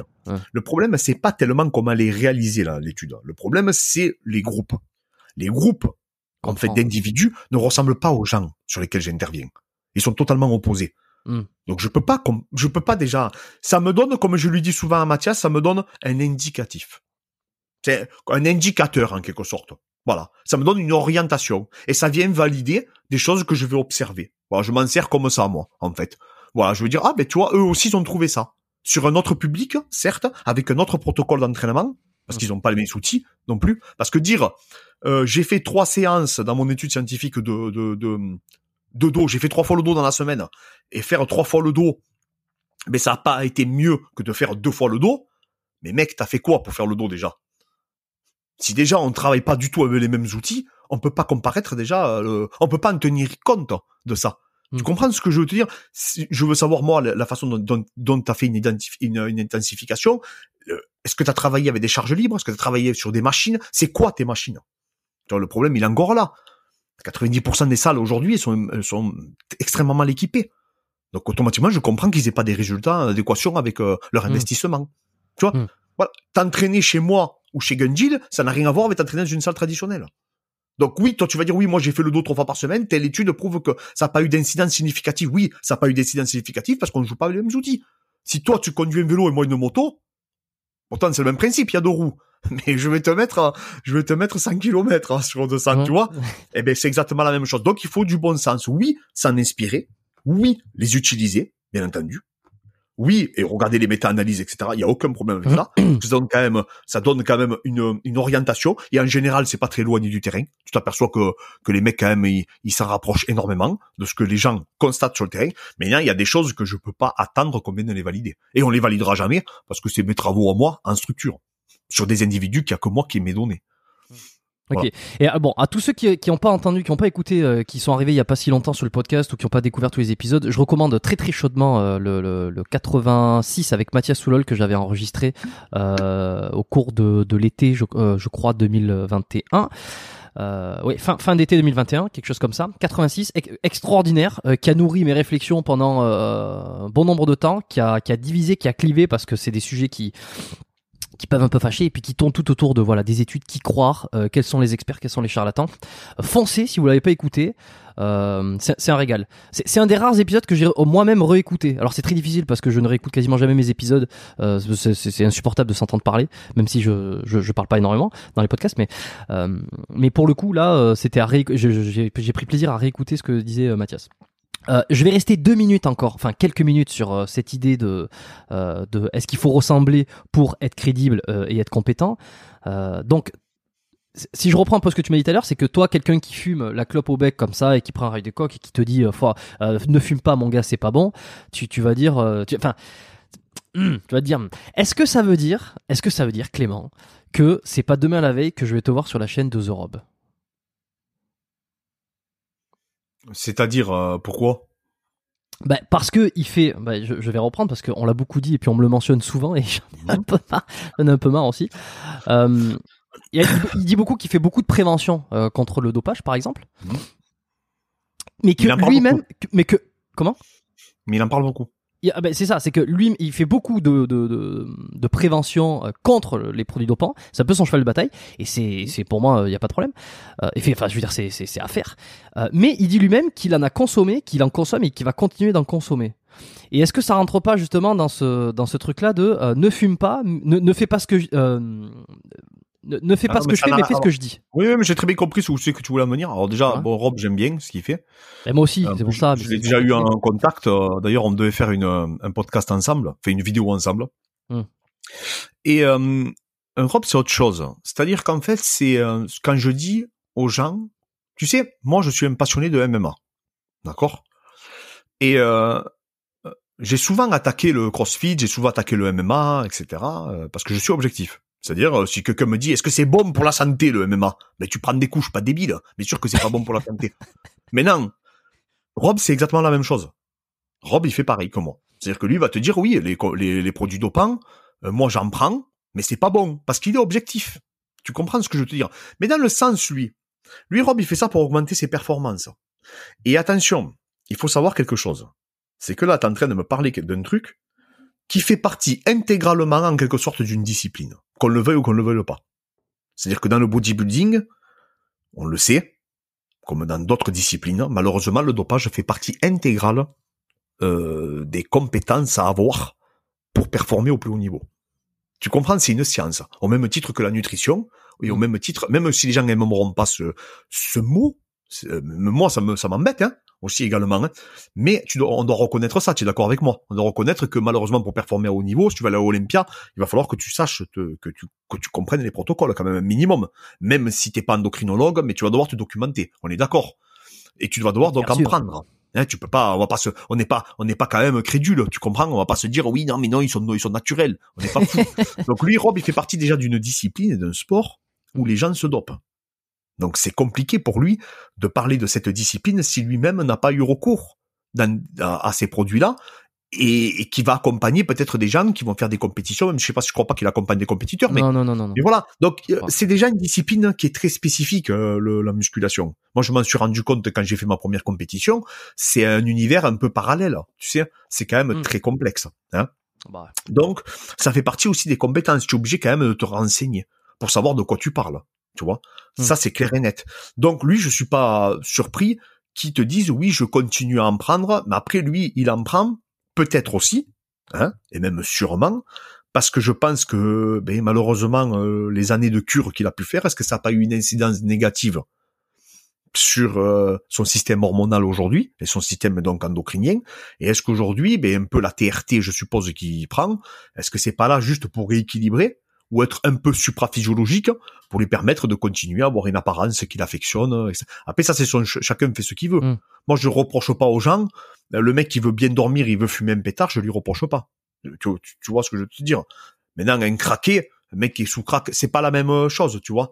C'est pas la même euh, euh, après, Rob, je vois, ce qui- je, je sais ce qu'il défend, à mon avis, philosophiquement.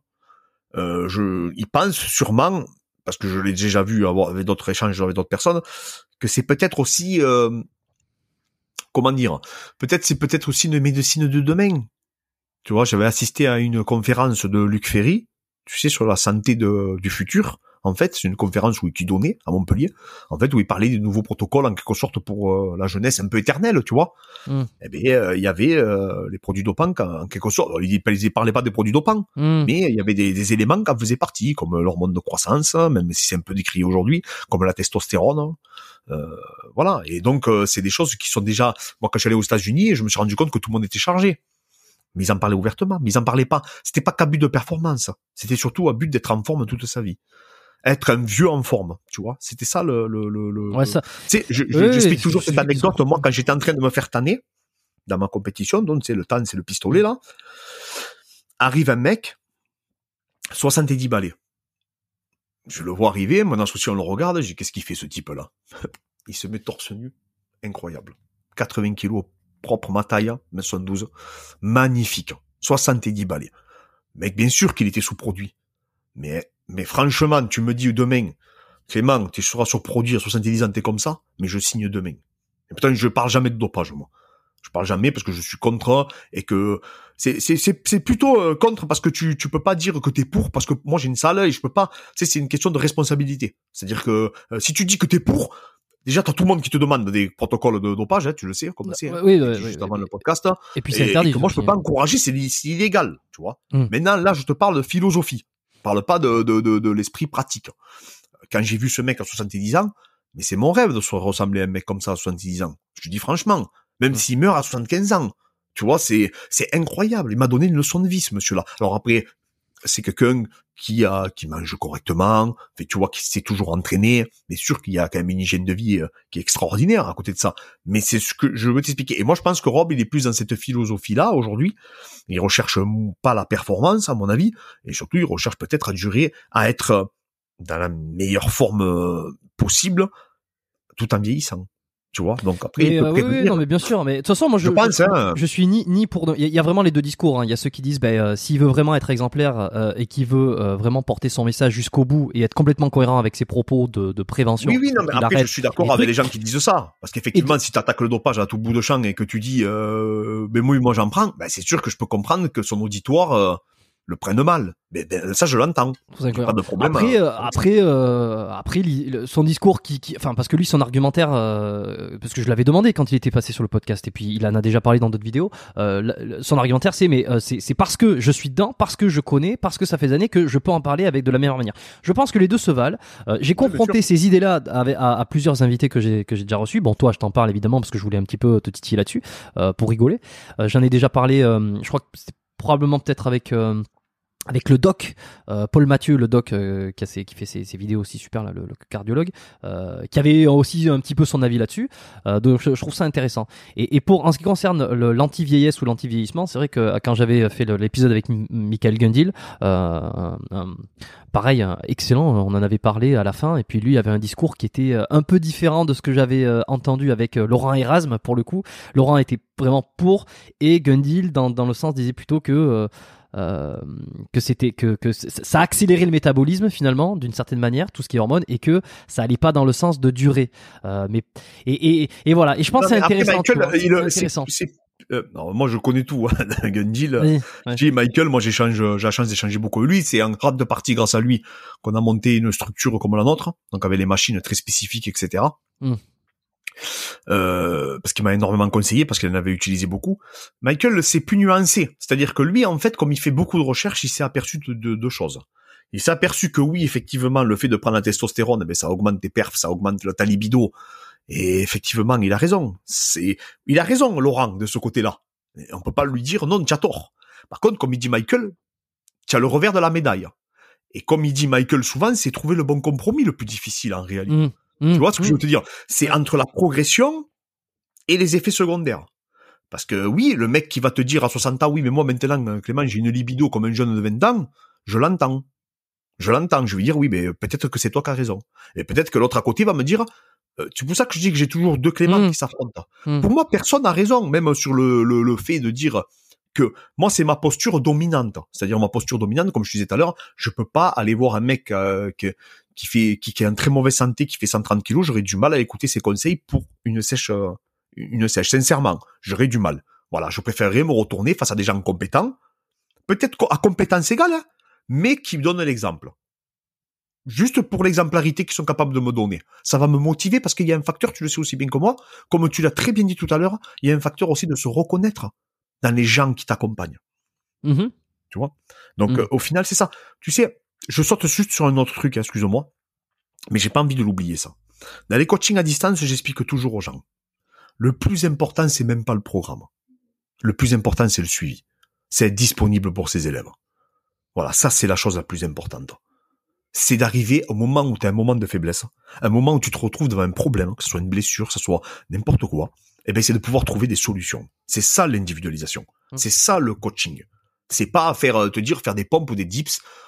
Tu, tu comprends? C'est ça qui est important. C'est trouver des solutions. C'est ça le véritable accompagnement. C'est pas euh, le fait de dire si moi toi je crois que tu es ostéopathe, c'est ça? Ouais, si moi je viens Ouais. te voir que je te dis si tu fais le même protocole à tout le monde par exemple, d'accord? Bon, tu me fais ton protocole pour ton épaule, tu as toujours tes protocoles. C'est normal parce que tu as ta base, tu as ta posture, tu as ta vision. Hein, on est d'accord, tu as ta vision, tu as ta formation, tu sais que tel protocole en général marche. Mais moi, je vais te dire, oui, mais regarde, j'ai eu mal au trapèze supérieur, au, au, muscle sternomastoïdien, mais là, ton protocole, il va différer. Tu vas t'adapter à ma problématique que j'étais exposé. Ça, c'est l'individualisation, ça, c'est l'accompagnement. Tu vois Alors que ton socle de base, de manipulation, en fait, tes tests que tu vas réaliser sur le terrain sont quasiment les mêmes parce que c'est ce qu'on t'a enseigné. Mais là où on va voir la différence entre un bon ostéopathe et un mauvais, c'est que tu vas trouver la solution au problème spécifique de l'individu. Tu m'arrêtes si je me trompe. Non, je, je t'arrête pas parce qu'il y a de ça, il y a de ça. C'est- Voilà, très pluridisciplinaire, mais, mais tu oui, dois oui, répondre. Voilà, tu dois répondre à une problématique. Donc voilà, donc un mec qui te dit moi j'ai plus de libido, euh, etc. et qui prend, qui est sous TRT et qui va écouter Laurent, je peux comprendre qu'il soit plus Mhm. heureux parce qu'il y a, il faut pas oublier qu'il y a un effet de bonheur aussi. Tu vois, il y a un effet de bonheur, il y a un effet Et de et d'objectif. et- d'objectif. et de croire en ce que tu fais. C'est extrêmement important de, de croire à ce qu'on fait. Mm. Parce que si tu crois pas, c'est compliqué. Tu vois, c'est extrêmement compliqué de, de, de progresser quand tu crois pas à une méthode. Moi, je, je, je passe beaucoup de temps à rassurer mes élèves. Parce qu'il y a des gens qui travaillaient qu'en split, il y a des gens qui travaillaient d'une manière et moi je leur change tout parce que pour moi, je suis pas là pour leur faire ce que eux veulent. Ils me demandent un travail, je leur livre quelque chose que pour moi est optimal pour eux. J'essaie pas de leur faire plaisir, je suis pas du clientélisme, c'est mes élèves. Voilà. Hmm. Voilà comme je vois. Et là, tout à l'heure, ils m'ont écrit, je leur ai répondu, et j'essaie de les rassurer, de trouver les mots, et surtout de leur témoigner une expérience que j'ai eue avec d'autres individus, et c'est pour ça que ça se passe très bien. C'est pour ça qu'on a des bons résultats, parce qu'ils croient en moi. Et ils savent que j'en ai chié. Ils savent que je suis passé par là où ils sont passés. Quand eux, ils me disent à 23h coach, je n'arrive pas à dormir parce que j'ai faim, ils savent que moi, je l'ai vécu. Donc, automatiquement, quand ils s'adressent à moi, eh bien, ils s'adressent avec une forme de respect, comme tu disais tout à l'heure. Ils se disent, mais quand même, le coach, lui, il a réussi. Lui, il a fait. Lui, il a subi ça. Et moi, je suis en train de dire que j'ai faim, etc. Tu comprends? Donc, ça te fait aussi culpabiliser vis-à-vis de ton entraîneur. Parce que tu sais que lui, ces efforts-là, il les a fait. De, tu vois, c'est pas, c'est, c'est, c'est, euh, c'est pas comme un mec qui est égoïste, qui va rien faire pour les autres, mais qui demande qu'on fasse tout pour lui. Tu, tu, tu vois, cette nuance, elle est énorme. Et je me suis aperçu que les croyances étaient tr- extrêmement importantes. Maintenant, il faut pas des croyances de gourou. Il faut des croyances qui soient construites. Mm. Et des croyances qui sont dues aussi à ton expérience empirique. Que ça soit sur tes élèves ou que ça soit sur toi-même. C'est pour ça que je dissocie jamais l'un des autres. Ce que je fais faire à mes élèves, en général, à 99%, je l'ai testé sur moi-même. Mm. Même s'ils ont pas le même physique que moi. Même s'ils ont pas la même morpho-anatomie que moi. Même s'ils ont pas le même profil hormonal que moi. Mais je veux savoir plus ou moins ce qu'ils vont ressentir. Et j'attends leur témoignage. Voilà. Il y a, Mm. par exemple, sur moi, il y a des mouvements comme le good morning. Eh bien, moi, je ressens tout dans les lombaires. J'ai des mecs qui ressentent tout dans les ischios. Voilà. Mais je sais que ça arrive. Mais moi, je leur témoigne que moi, je reçois dans les... euh, S'il y a des mecs qui me disent, oui, mais moi, je reçois tout dans les lombaires, mais, mais moi, je vais leur témoigner comment je vais ressentir les lombaires. Là, J'en ai un qui s'est bloqué le dos. Mais moi, je me suis bloqué le dos aussi, à un moment donné. Donc, j'y explique comment j'y ai remédié. Quelle a été ma philosophie? À ce moment-là, parce que j'ai cru que je, pouvais, que je devais arrêter le sport. Tu vois, toutes ces petites choses-là font que ça t'amène aussi à la réussite. Parce qu'il faut pas oublier la notion de bonheur. Tu vois, dans l'entraînement. C'est extrêmement important. Donc oui, comme il dit aussi Gundil, c'est très dur de planifier, mais il faut aussi que ton élève arrive à se projeter. Donc il faut être nuancé dans nos propos. Hmm. Tu vois Moi, je suis entièrement d'accord avec Michael, c'est extrêmement difficile. Théoriquement, c'est extrêmement difficile. Par contre, quand je fais une programmation, je suis obligé de me projeter.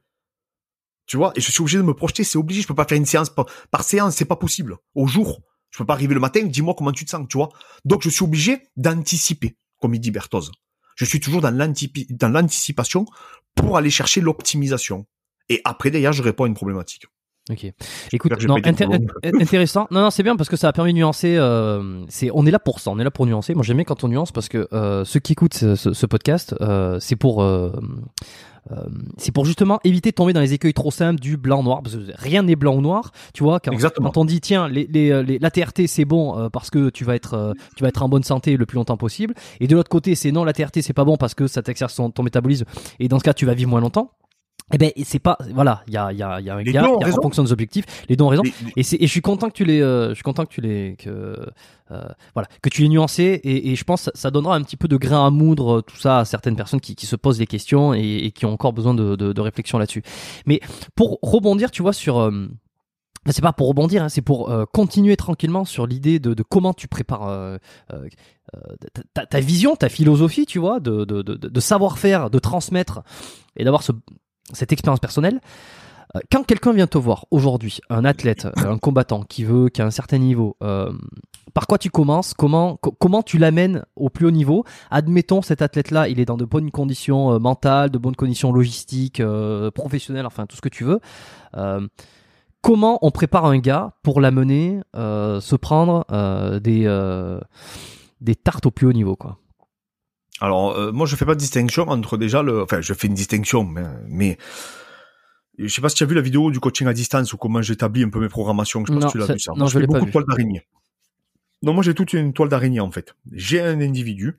Ok. Je, ferme juste amateur. le rideau, mais je t'entends. Hein. Je, je, je reviens Vas-y. dans 30 secondes. Donc j'ai un individu en fait que, que- qui, a- qui va être euh, qui va me solliciter, que ça soit un amateur ou un professionnel.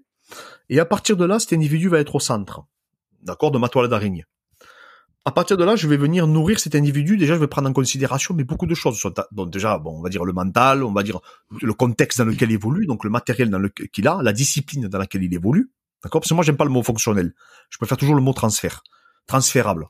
Hmm. Ensuite, je vais regarder son amorphoanatomie. Ensuite, je vais regarder son, on va dire, son profil hormonal par rapport aux réponses qu'il va me donner. Et après, je vais pas aborder des sujets trop complexes parce qu'après, euh, je m'arrête plus et je deviens fou. Mais comme j'ai fait des formations aussi en posturologie avec Bernard Bricot et euh, je, je m'intéresse aussi aux préférences motrices, je vais essayer d'analyser des choses. Mais Ma- ça, Mathieu Toulza, non tu, tu dois connaître Mathieu Toulza. oui, Mathieu Toulza, oui, je, sais, je connais de nom, je le connais pas personnellement. Moi, j'avais eu Ralph Hippolyte à l'INSEP. Tu sais, l'entraîneur euh, qui est un des qui est un des fondateurs d'Action Type. Je connais Voilà. pas ça. non, je- Bon, c'est T'as Action Type et t'as Vodo Allen, Vodo Allen, l'autre laboratoire, je sais plus. Bon, t'as deux courants dans les préférences motrices. Bon, bref. Ok. Et en fait, je vais m'inspirer, mais je vais le simplifier parce qu'automatiquement, comme j'ai pas les gens des fois face à moi, c'est un peu plus complexe d'établir, on va dire, un bilan. Mais Mm. le fait de connaître certains capteurs et le fait de connaître donc euh, l'anatomie, ça me permet d'individualiser après sur l'individu et de, de- en fait, le temps passé, j'essaie de l'optimiser. En gros, c'est ça. Donc voilà. Donc en fait, ce qui est très important et ce qui est le plus négligé déjà, c'est le contexte. Est-ce qu'il a assez à une salle d'entraînement?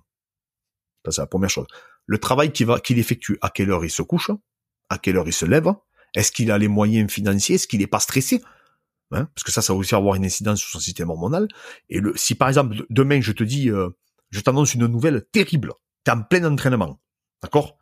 Je vais te raconter une petite anecdote pour que j'en comprenne. Un jour, j'ai un combattant, il arrive, il fait n'importe quoi à la salle. Je raconte souvent, mais il fait n'importe quoi. Genre quoi C'est euh, il, ouais, il, a, il a plus de force, je sais pas ce qu'il fout, euh, il est, il est pas coordonné, il est en retard sur tous les mouvements, il a plus de timing. Bon bref, je dis qu'est-ce que tu as? Il me dit ah mais non j'ai rien coach, j'ai rien coach. À un moment donné, il reçoit un SMS, il voit les SMS, il vient, bam, il nous prend, il nous éclate à tous. Il nous roule dessus. Je tu te fous de moi ou quoi? Il y a deux, secondes, tu, tu faisais n'importe quoi. Maintenant, tu te dis, ah, mais coach, je m'étais disputé ma copine, m'a dit ouais, voilà, voilà. J'étais sûr, j'étais sûr que c'était une histoire de gonze. Voilà. Donc, en fait, le contexte est extrêmement important dans la performance. Si t'es pas accompagné autour de toi, si les gens ne croient pas en ton projet, c'est extrêmement compliqué d'y arriver. Donc, c'est moi aussi que je suis là pour les accompagner. À partir de là, j'ai ma toile d'araignée. Je vais lier, là, je vais en parler d'un combattant. On va parler d'un cas précis. D'accord? J'ai là, je prépare Abdul Abdouragimov, un des meilleurs combattants français, le meilleur à 77 kilos, qui devrait pas tarder à signer à l'UFC. Il m'envoie, j'ai son profil, j'ai identifié, je connais ses techniques. Ses techniques, on va dire, lui, c'est la lutte, d'accord? Donc, profil axé lutteur. Je regarde sa morphoanatomie. Est-ce que les techniques, donc, qu'il a mis en place, est-ce que le sont en corrélation avec ses qualités euh, morpho-anatomiques?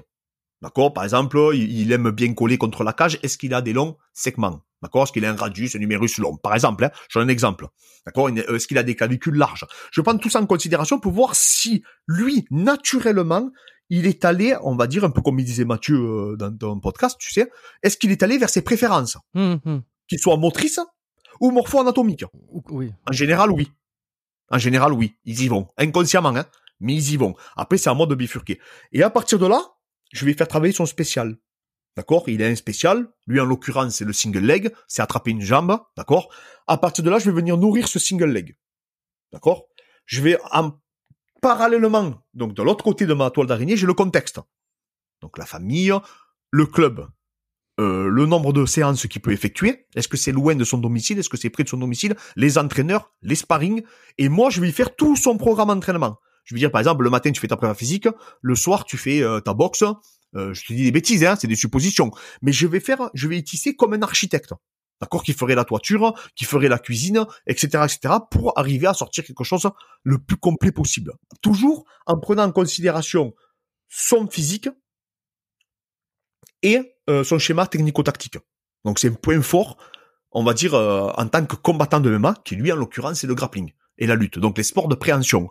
Je ne peux pas préparer un individu qui est spécialisé dans les sports de percussion comme je préparer un individu qui est, qui est, qui est, qui est spécialisé dans les sports de préhension. C'est totalement différent. C'est carrément pas le même sport qu'ils font en réalité. Même s'ils évoluent dans le même sport, c'est c'est un sport dans le sport. Et à partir de là, je dois arriver moi, non seulement à nourrir sa technique, mais aussi à nourrir son physique.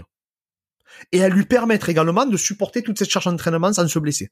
Donc faire un travail prophylactique. Comme je dis, prévention amène à l'optimisation. L'objectif, c'est de, de, de, prévenir pour après, derrière, transférer le jour J et arriver euh, dans la meilleure forme possible. En gros, c'est comme ça que je constitue une programmation. Et comment tu fais pour euh, le, euh, prévenir donc les blessures? Est-ce que c'est des exercices à part? Est-ce que Oui, c'est du travail d'assistance. Moi, je suis très sur l'hypertrophie transférable. Je suis très sur que les mecs qui aient du muscle, mais qui aient du muscle, qui les protègent. Voilà. En fait, c'est pour ça que tu sais un peu ma posture. On me connaît beaucoup parce que euh, j'ai amené une autre vision de l'entraînement, en quelque sorte. Mais c'est c'est c'est c'est pas c'est pas pour me flatter, mais si tu préfères, moi j'ai lié un peu le bodybuilding avec le, le MMA. Parce qu'avait toujours, on avait toujours dit non, il faut faire des mouvements polyarticulaires. On faisait tous de l'altéro comme des cons, sans on ne comprenait rien. On faisait n'importe quoi, je l'ai fait. Donc voilà. Et en fait, à bout d'un moment, comme comme j'étais universitaire, j'ai commencé à tester mes protocoles. Je me suis dit attends, je vais quand même tester. Au bout d'un moment, je fais beaucoup d'altéro, mais est-ce que je vais plus vite quand je rentre dans les jambes? Et je me suis rendu compte que non, effectivement, je rentrais pas plus vite. Bien au contraire, je perdais en vitesse. Et après tout ça, j'ai compris comment je, l'ai expliqué. Et après, pour faire simple, pour vraiment, euh, je coupe beaucoup d'étapes, mais j'ai eu la chance de comprendre assez tôt qu'on n'était jamais aussi fort que son maillon le plus faible. Encore Olivier, comme Olivier Bollier, ça, je l'ai beaucoup entendu de ça. Ah, moi, moi c'est pas Bollier, mais c'était des. Non, non, mais je, je dis pas que tu lui, oui, je dis pas que tu lui, c'est pas lui qui l'a inventé non plus, mais je le répète souvent ça. Surtout qu'avec Olivier, euh, moi j'aime beaucoup ce qu'il fait, mais on est, moi je pas, je suis. Enfin alors s'il y a maintenant, oui, il a une autre vision, mais moi je suis pas un adepte de l'haltérophilie, pas du tout même. Donc tu vois, et pourtant quand on me voit, on se croit que je suis un parce que j'aimais ça avant. Hein. Et, je peux te dire que si j'en suis revenu, alors que c'était une de mes disciplines préférées, c'est que vraiment j'ai pas vu de choses, euh, que ce soit pour la boxe ou pour la lutte et pour le sol, euh, je peux te dire que j'en suis revenu vraiment. Aujourd'hui, je mmh. travaille quasiment à 80% sur machine, voire plus. Et je dis ça parce que je veux pas choquer trop le monde. Donc voilà. Donc en fait, c'est qu'après je me suis rendu compte qu'il fallait pas faire pour faire, mais il fallait faire pour progresser. Et ça aussi, ça paraît, quand je te dis ça, tu te dis, mais encore heureux. Mais ce qu'il y a, c'est 99% des gens s'entraînent pour s'entraîner, ne s'entraînent pas pour évoluer. Moi, j'ai un cahier d'entraînement. Mm. Mon associé a un cahier d'entraînement. On marque tout ce qu'on fait. Aujourd'hui, c'est quoi le thème? Aujourd'hui, qu'est-ce que j'ai fait? Qu'est-ce que j'ai euh, euh, ancré? Est-ce que la technique que j'ai travaillée, est-ce que j'ai j'ai réussi à l'utiliser, à la transférer au moment des sparring Après tout ça, on le découpe, c'est extrêmement complexe. Tu vois, ça on l'explique un peu dans nos vidéos, dans l'académie on l'explique. On explique comment mettre en place, en fait, parce que souvent les gens ils font de la technique, ils font du sparring. Tu vois, c'est-à-dire qu'ils font une technique et après derrière ils la fait, en- ils font du sparring, un peu comme si un joueur de foot ferait des passes et après il ferait un match directement. Nous on fait des thèmes qui nous amènent à la technique. Tu me suis, je, ce qu'on n'est pas des sports de combat. exemple, ex- exemple, exemple. Est-ce que tu as un truc précis en tête euh, de, Ah bah alors, de- par exemple, thème je te dis un exemple. Je vois euh, le single leg. Le single leg, c'est une technique tu saisis une jambe, tu fais tomber ton adversaire. D'accord Mm. Tu me suis bien. Mm. Voilà. Pour l'instant, en oui. combat, tu fais en combat, tu fais ce que tu veux. En combat après, tu n'es pas obligé de faire cette technique à proprement parler. On est d'accord, c'est t'es debout avec ton adversaire. Le but Oui, c'est de debout prendre la jambe pour le, tu pour le faire une tomber. jambe. Ouais. Et tu, tu, tu attrapes qu'une jambe. D'accord? La technique du jour, comme voit toi et moi à l'entraînement, Mm. quand tu viens dans ma salle, c'est ça. D'accord? Je te dis, voilà, euh, Nico, tu travailles ça, tu attrapes, tu amènes au sol, voilà. Après, à la fin, il y a des matchs. On est d'accord, tu me suis bien. Et à la fin, tu feras ce que tu veux. Et moi, avant, je t'aurais dit, bon, mais essaye de faire le single leg. Tu vois Essaye de faire la technique que tu as vue. Ça te paraît logique. Mais sauf Mm. que nous, on n'a pas ce schéma d'apprentissage. On va, on va le découper, en fait. C'est-à-dire que tu vas pas passer de la technique au sparring, à l'opposition. Tu vas passer de la technique, après tu vas faire du thème. Tu vois? Déjà, le, par exemple, un premier thème, je vais te dire, juste essaye d'attraper la jambe. Et après tu lâches. Tu vois? Et ça va t'amener, en fait, à attraper la jambe. Dès qu'après je vois que tu arrives à attraper la jambe, je te dis, ben maintenant tu essayes de faire tomber. En fait, j'essaye de faire les choses progressivement. Mais sauf que je l'adapte à tout ça. T'essayes quoi? De les intégrer un peu dans un automatisme, dans un schéma moteur euh, Exactement. C'est ça. C'est pour qu'ensuite le mec sur euh, sur le match ou sur le sparring, il, il va le faire de un peu euh, de manière automatique. hein. C'est ce que dit Framboche, en quelque sorte. Lui, euh, voilà, il parle d'efficience, euh, d'intention, mais c'est exactement ça. Sauf qu'après, il faut, euh, il faut l'adapter à ta discipline. Ok. Tu vois, voilà. Mais sur la théorie, oui, Frank Bosch, je suis totalement d'accord avec lui. Pas Alors, sur la je- pratique. mais sur la théorie, oui. je te je te contrerai pas parce que je ne, je ne sais pas qui c'est, je ne sais pas ce qu'il dit. Euh, donc euh, mais Ben, c'est quelqu'un qui est connu, vachement connu dans la préparation physique. Parce qu'il travaille beaucoup sur la coordination motrice. Donc, il a Et parlé alors, beaucoup et des tu- tu m'as de parlé- tu m'as parlé tout à l'heure de Fernand Lopez. Oui. euh, qui est un des préparateurs, euh, un des préparateurs, ou non, un des entraîneurs plutôt, hein, c'est ça, hein, qui est un au- des meilleurs entraîneurs du monde, hein. Peut carrément Ouais. dire. ouais, au- qui est à Paris. Euh, euh, qui- euh, je sais pas, sa méthode, elle dit, enfin, ou alors, en tout cas, ta méthode, ta façon de voir les choses, en quoi elle diffère de la sienne et euh, Non, Fernand, il a pris une, ori- une autre orientation. Fernand, lui, il est dans le spécifique. C'est-à-dire que Fernand, il entraîne des athlètes de haut niveau dans le spécifique. Il fait, c'est un entraîneur de MMA. C'est un coach de MMA. C'est-à-dire que lui, maintenant, il fait carrément, même quasiment que l'individualisation et les groupes professionnels. Moi, c'est pas pareil. Moi, je suis un préparateur. Aujourd'hui, on me connaît pour la prépa physique, on va dire. Plus que pour l'entraînement de MMA.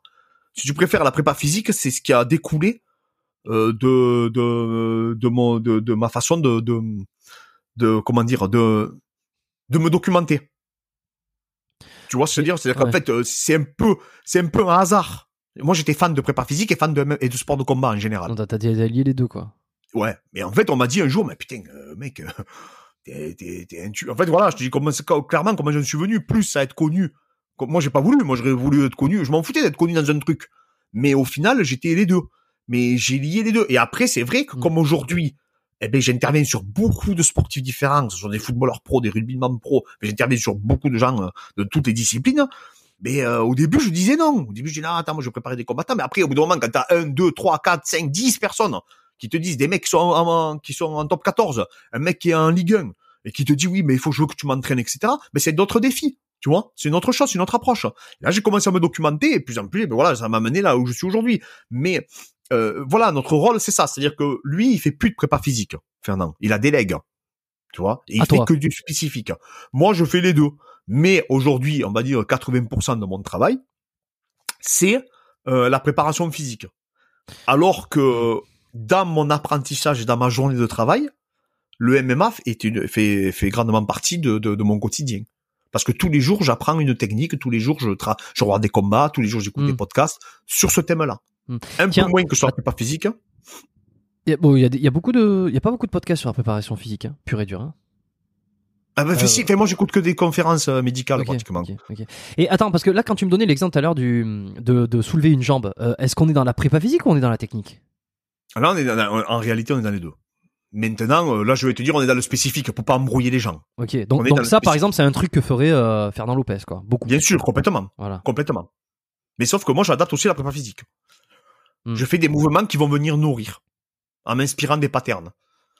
Et là encore, je m'inspire de mes pairs, des gens qui m'ont formé. euh, Donc, toi, savoir. donc toi, c'est ça, c'est que tu, tu les prépares, les mecs qui sont bons, ils vont être, ils vont avoir une super condition, ils vont être préparés, et puis derrière, t'as un entraîneur comme euh, comme Fernand Lopez ou un autre qui va faire du, du spécifique et qui va vers du one to one pour euh, pour des combats avec des strates, j'imagine, des, des Voilà. stratégies de Voilà. combat. Tu vois, Abdul, là, parce que c'est le plus connu des combattants que je prépare, Abdul est arrivé, il m'a dit, voilà, Clément, comment je m'entraîne? Il est à Nantes, lui. Moi, je... Abdul Abdouragimov. Moi, je suis à Nantes. Lui, il est à Nantes. bah, Moi, je suis à Montpellier. Donc, je peux pas l'entraîner sur le terrain. Donc, je lui dis, voilà, le matin, tu fais ta prépa physique, que moi, j'y vais. Le soir, tu vas chez ton entraîneur qui s'appelle Beto Ramos. Beto Mm. Ramos, on s'est eu par message. Je lui dis, vous travaillez tel thème. Mais après, la technique à proprement parler, elle est libre par le coach, par Mm. l'entraîneur qui est sur place. Mais moi, j'y fais toute sa charge d'entraînement, avec les thèmes qu'il doit travailler. Parce que c'est très complexe le MMA. Il doit travailler contre la cage, par exemple, tu vois. Je veux dire, voilà, le lundi, tu travailles contre la cage. Le mardi, tu travailles les scrambles. Il faut pas que l'adversaire puisse se relever. Et ainsi de suite. Moi, j'y mets de la tactique en plus de ça. Et de, et un schéma technico-tactique. Et lui, son entraîneur, derrière, il va greffer des techniques spéciales que lui, il affectionne. Tu vois, en fait, je suis un peu comme un... J'aime pas le hit coach parce que t'as l'impression que c'est le coach qui est au-dessus des autres coachs. Non, c'est un travail en synergie. On est tous face à face. Et donc, en gros, j'ai la chance d'avoir un entraîneur qui comprend en face de moi. Donc, c'est un entraîneur Beto Ramos, en l'occurrence. Et donc, on échange. Je lui dis, voilà, euh, Abdoul, tu vas augmenter ta charge d'entraînement dans le sol, tu vas augmenter ta charge d'entraînement dans la lutte, et on va mettre l'accent sur ça, ça, ça, ça, et la préparation physique va venir nourrir tout le spécifique que tu fais, pour que tu puisses le transférer le jour J. Voilà. Pourquoi? Parce que toi, il te faut de l'endurance de force, je vais travailler l'endurance de force comme ça. La force spécifique, je vais la travailler comme ça, et ainsi de suite. C'est pour ça que je suis connu pour pas faire de cycle de force, par exemple. Voilà. Ça aussi, on me connaît pour ça. Parce que euh, j'ai d'autres, une autre vision de ça, en quelque sorte. Et donc voilà, et c'est comme ça que j'établis, euh, parce que les gens, ils comprennent pas que nous on fait euh, de l'haltérophilie avec des corps qui s'animent. Moi, quand je soulève un individu, le corps humain n'est pas là à me dire ah tata mec, c'est un corps humain, c'est pas une barre. Le corps, il n'en a rien à foutre lui. Lui, tu lui dis de soulever, il soulève. Il fait pas la distinction entre une barre et un corps humain. Tu comprends ce que je veux dire? Donc, quand tu sollicites ton système neuromusculaire, tu vas pas moins le solliciter parce que tu soulèves un corps. Au contraire, c'est des contraintes mécaniques qui sont totalement différentes. On en revient aussi aux préférences. Est-ce qu'il est capable de faire, on est capable de faire deux fois le même geste technique? Non. C'est impossible. Et c'est là où ça complexifie la préparation physique. Parce que non, nous Hmm. ne sommes pas capables de réaliser deux fois le même mouvement. Exactement C'est de la même manière. impossible. C'est impossible.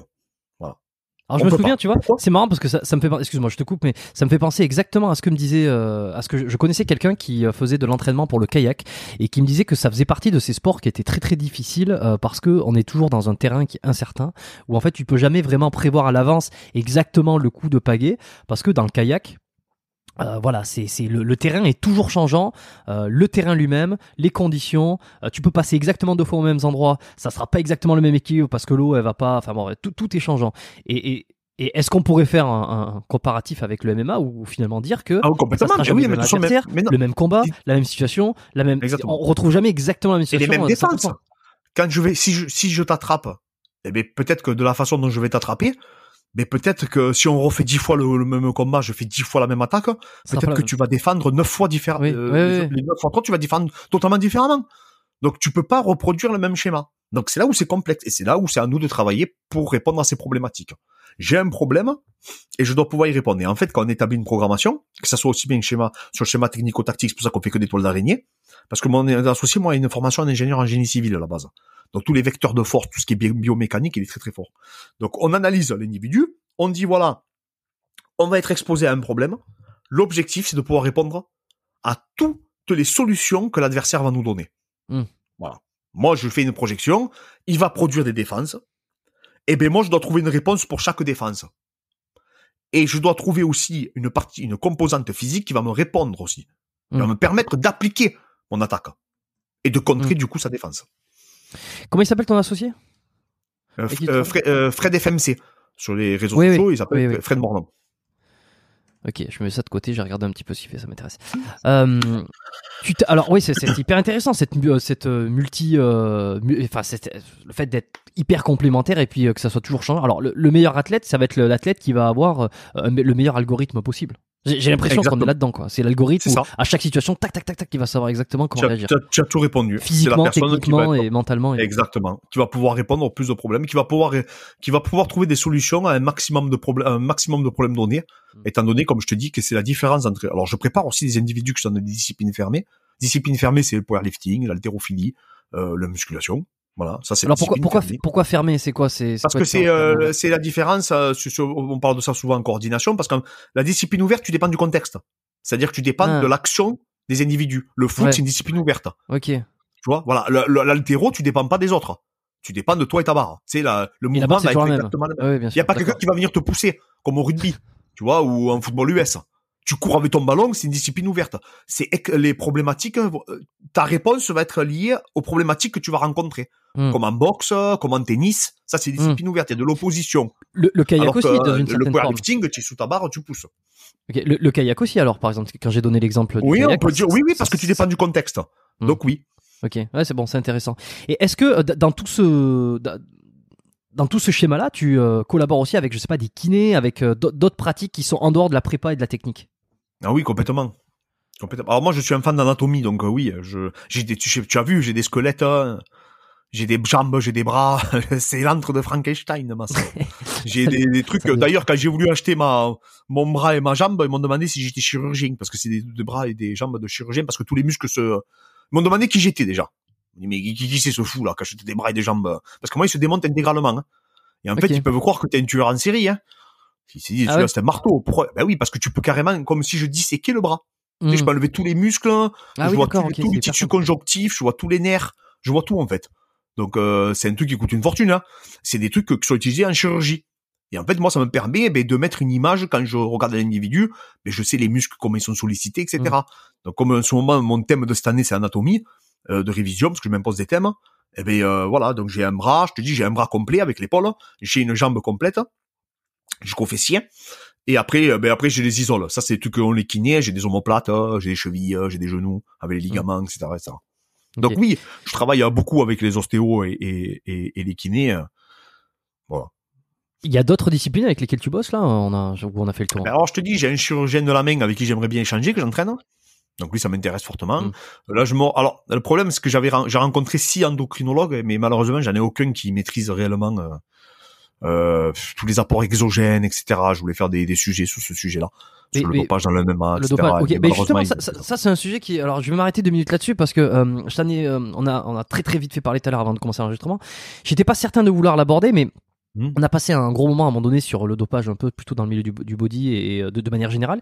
Mais dans le MMA, euh, quand j'avais demandé à François Maubert, il m'avait dit que c'était pas le milieu où il y avait le plus de dopage euh, et que par Ça exemple, il- ça- ouais, lui m'avait dit Ça a que euh, Nganou, il était, je, je crois, j'espère que je, je parle pas pour lui, mais allez réécouter l'épisode si jamais euh, je lui dis une connerie, mais je pense pas, euh, que Nganou n'était, euh, n'avait jamais rien utilisé et que c'était une force de la nature. euh, Non, mais bon, ça, ça, De la nature. après, moi, Non, mais je te- connais. Enfin, moi, je le connais, Francis, hein. Ouais. on était à l'INSEP, on s'est rencontrés à l'INSEP d'ailleurs. Je non mais je dire pas son- non mais je vais pas te demander toi, si je vais pas demander ça, tu non, vois. non, mais je en- peux en pas. en tout cas, moi, je, jamais je dirais un mec a jamais rien pris. Ça, je, je me permettrais pas de le non, dire parce que, je peux pas le savoir. Hmm. Voilà. Donc, je peux pas, je peux pas dire lui, mec a jamais pris. Maintenant, euh, ce qui est sûr, c'est qu'à l'UFC, aujourd'hui, c'est extrêmement compliqué de prendre des produits. Et alors pourquoi? Parce que Pourquoi? Parce, que c'est l'USADA maintenant. L'USADA, c'est quand même compliqué. euh, c'est quand même très compliqué de de- d'outrepasser l'USADA. Alors c'est possible, hein, c'est pas impossible, mais euh, c'est quand même difficile.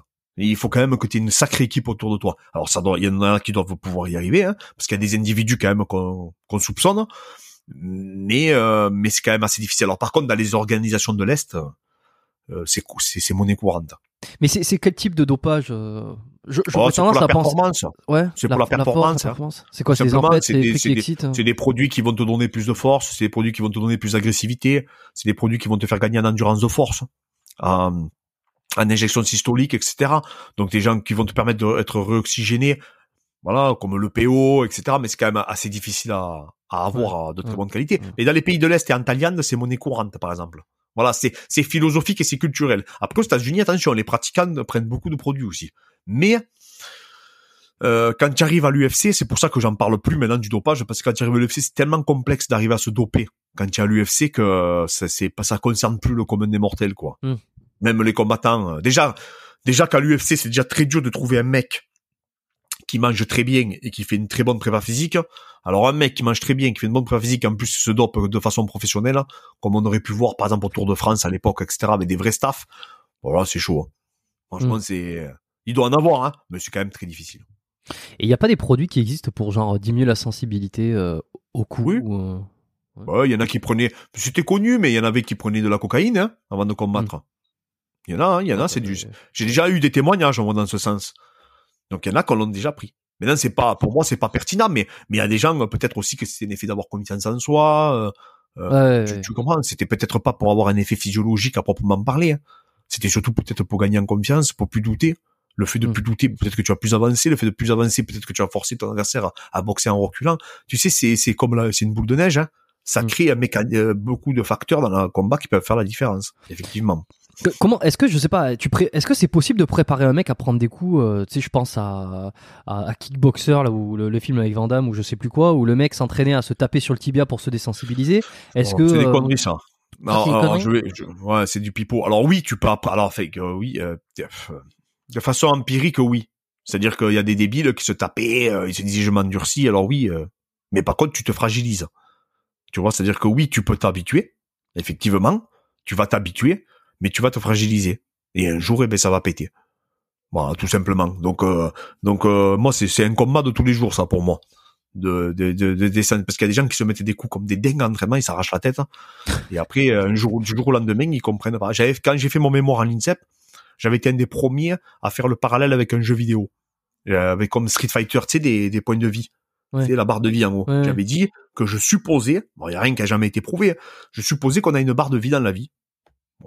Bon, c'est un petit jeu de mots.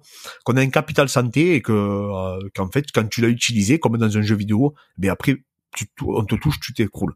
Parce qu'il y a beaucoup de grands caisseurs dans le MMA, qui étaient considérés comme des grands caisseurs, qu'aujourd'hui, à peine tu les touches, ils s'écroulent. Et je peux te le dire, c'est pas une question de euh, euh, que le corps calleux est plus sensible ou je ne sais quoi. C'est surtout le fait que pour moi, ben, même on l'a pas expliqué, on n'a pas encore trouvé la vraie. On a des hypothèses, hein, mais moi je pense que c'est réellement ton capital santé qui a été épuisé jusqu'à une certaine limite, hein, tu vois. Euh, Et apparemment que ça le ferait pas que sur ça, ça le ferait aussi sur les gens qui sont alcooliques. C'est-à-dire qu'ils arrivent à, à supporter l'alcool, tu vois, tout au fil de la, tout, tout au long de leur vie, et à un moment donné, ils tiennent plus l'alcool du tout. Tu vois, apparemment, au bout d'un moment, euh, ils prennent un verre, ils sont, ils sont pilots, quoi. Tu vois, apparemment, il y a d'autres euh, euh, processus d'autodestruction parce qu'on n'est pas fait pour prendre des coups, hein. Hmm. Faut- faut- Non, faut- non, non, mais bien sûr, on n'est pas fait pour prendre des coups, mais je me, mais tu sais, c'est un peu le- la, la loi de l'adaptation aussi. euh, c'est que si tu, alors évidemment, il faut pas aller jusqu'au point de rupture, hein, mais si, euh, j'en sais rien, tu te mets euh, te- au niveau de l'os ou du tibia, j'en sais rien, tu te, tu te mets de la contrainte, l'os va se, va Oui, se oui, exactement. Il va créer. Alors oui, oui, oui, mais alors tu sais que ça c'est un vaste débat aussi. Hein. Là, on peut passer des heures, mais en fait, Mm. oui, tu t'aperçois que oui, tu crées des adaptations, mais des adaptations qui sont pas assez. en fait, c'est des adaptations qui sont pas à la hauteur de la contrainte que tu vas leur mettre. C'est ça le plus gros problème.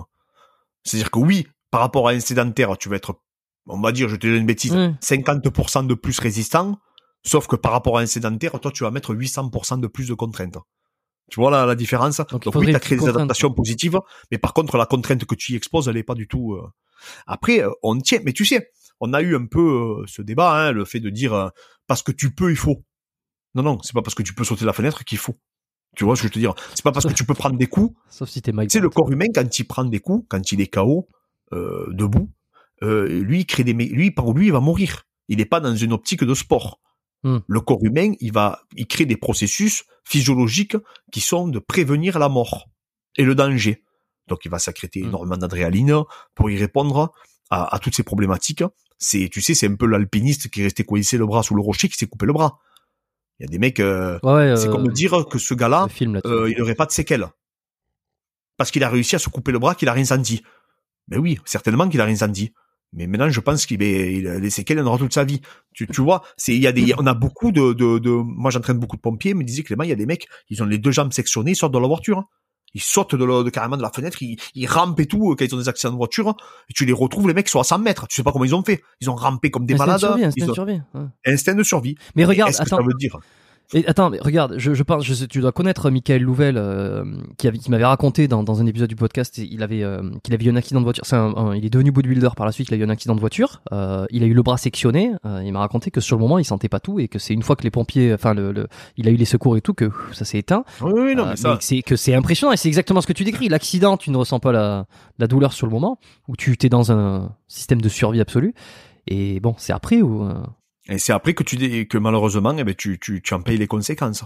Et euh, donc encore du bon sens, mais oui, donc euh, oui, tu peux t'adapter, oui, tu peux apprendre plus ou moins à les prendre, les coups, pas à encaisser plus, hein, mais Mm. à- en tout cas à ne pas paniquer quand tu prends des coups, effectivement, tu vois. Mais euh, moi, je me suis aperçu que, par exemple, mon associé ne prend jamais de coups à l'entraînement. Quand il a pris des coups en combat, ça lui a rien fait. Parce qu'il arrive à transférer ce qu'il apprend à l'entraînement, il arrive à le transférer le jour du combat. Il y a des gens que même s'ils prennent des coups en entraînement, effectivement, ils vont paniquer. Ils vont prendre un coup en combat, ils vont dire, oh, qu'est-ce qui se passe? C'est le, le, le- malheureusement, ils n'arrivent pas à transférer euh, Mm. le- ce qu'ils arrivent à, à reproduire à la salle. Ils paniquent, tu vois. On n'est pas tous égaux, hein. que ça, Parce que le, pense- toi- t'as pris des, t'as pris des KO déjà. Enfin, tu, tu. J'ai pris des micros des- dans donc, c'est- l'entraînement. ok, donc t'es jamais, tu t'es jamais fait euh, tomber Non. comme ça? J'ai déjà été touché, mais j'ai Ouais. jamais été euh, KO, déconnecté réellement. J'ai Et ça été fait- touché. Ça fait quelle sensation? C'est, quoi? C'est d'être dans, les vapes? Moi, j'ai toujours eu le sentiment, enfin, à chaque fois, je l'ai pris les pointes du menton, Ouais. j'avais le sentiment, en fait, qu'on m'avait cassé la mâchoire, tu sais. C'est-à-dire que j'ai vu comme du noir, comme une électricité, tu sais. Et je me suis dit, euh, wow, qu'est-ce qui s'est passé? Et en fait, t'as quand même un laps de temps, te- tu te poses quand même la question de savoir euh, qu'est-ce qui t'arrive, tu vois? Mais des fois, on le voit pas, même ton partenaire, des fois, ne le voit pas qui t'a touché. Ouais. Mais euh, mais toi par contre tu l'as ressenti. Et euh, tu perds euh, tu perds des réflexes hein, tout simplement hein. tu n'es plus tu n'as plus la même lucidité et surtout tu n'as plus la même objectivité. Parce que toi pour toi tu peux continuer. Tu n'as pas de doute tu te dis mais non mais moi je peux. Mais ton corps malheureusement ne peut plus ne répond plus. Donc c'est là où c'est où c'est vraiment problématique. Et, et, ça, surtout que des, des KO à répétition euh, Ah oui, bah ça, c'est pas là où c'est extrêmement donc déjà il faut savoir que quand tu te rapproches des neurologues ils t'expliquent que les IRM etc c'est extrêmement complexe pour eux de savoir si tu vas avoir des des séquelles à court moyen et long terme ils peuvent Mm. pas le prédire ils peuvent Mm. pas le savoir malheureusement on le sait on le c'est un peu euh, le poker hein. que tu des traumatismes ou pas hein, on peut pas le savoir réellement donc oui tu peux voir qu'il y a des pathologies mais tu peux pas savoir s'il va avoir des séquelles à court, moyen et long terme. Des fois, ben, un IRM te donne rien, et le mec, il arrive plus, euh, tu comprends pas pourquoi, mais il n'arrive plus à saisir un verre. C'est arrivé, hein, à des rugbyman, hein, que je- sur lesquels je suis intervenu. Non, non, mais là, c'est très compliqué. Là, c'est très, très compliqué. Parce que c'est des micro-KO euh, à répétition. Hmm. Et parce que tous ces systèmes préventifs, qui sont faits pour nous faire survivre, si déjà, tu te déconnectes une première fois, ben, automatiquement, pour la deuxième fois, tu seras t'auras pas tous tes systèmes qui seront en alerte pour prévenir euh, cette éventualité euh, euh, qui va te permettre de survivre en fait et de reprendre un coup. Donc c'est la répétition des chocs. C'est pour ça que c'est très dangereux quand tu as été touché de continuer à prendre des coups. C'est extrêmement dangereux. mais c'est ce qui se passe un peu dans le MMA parce que euh, parce que l'arbitre, il- Ouais, ouais. là, là, tu prends un coup, t'es un petit peu déstabilisé. Ce que t'es en train de me, de me décrire dans un combat de MMA, l'arbitre il dit rien. C'est t'as ton adversaire, il continue de là, te pousser dessus, il te fait tomber et il te hein. termine.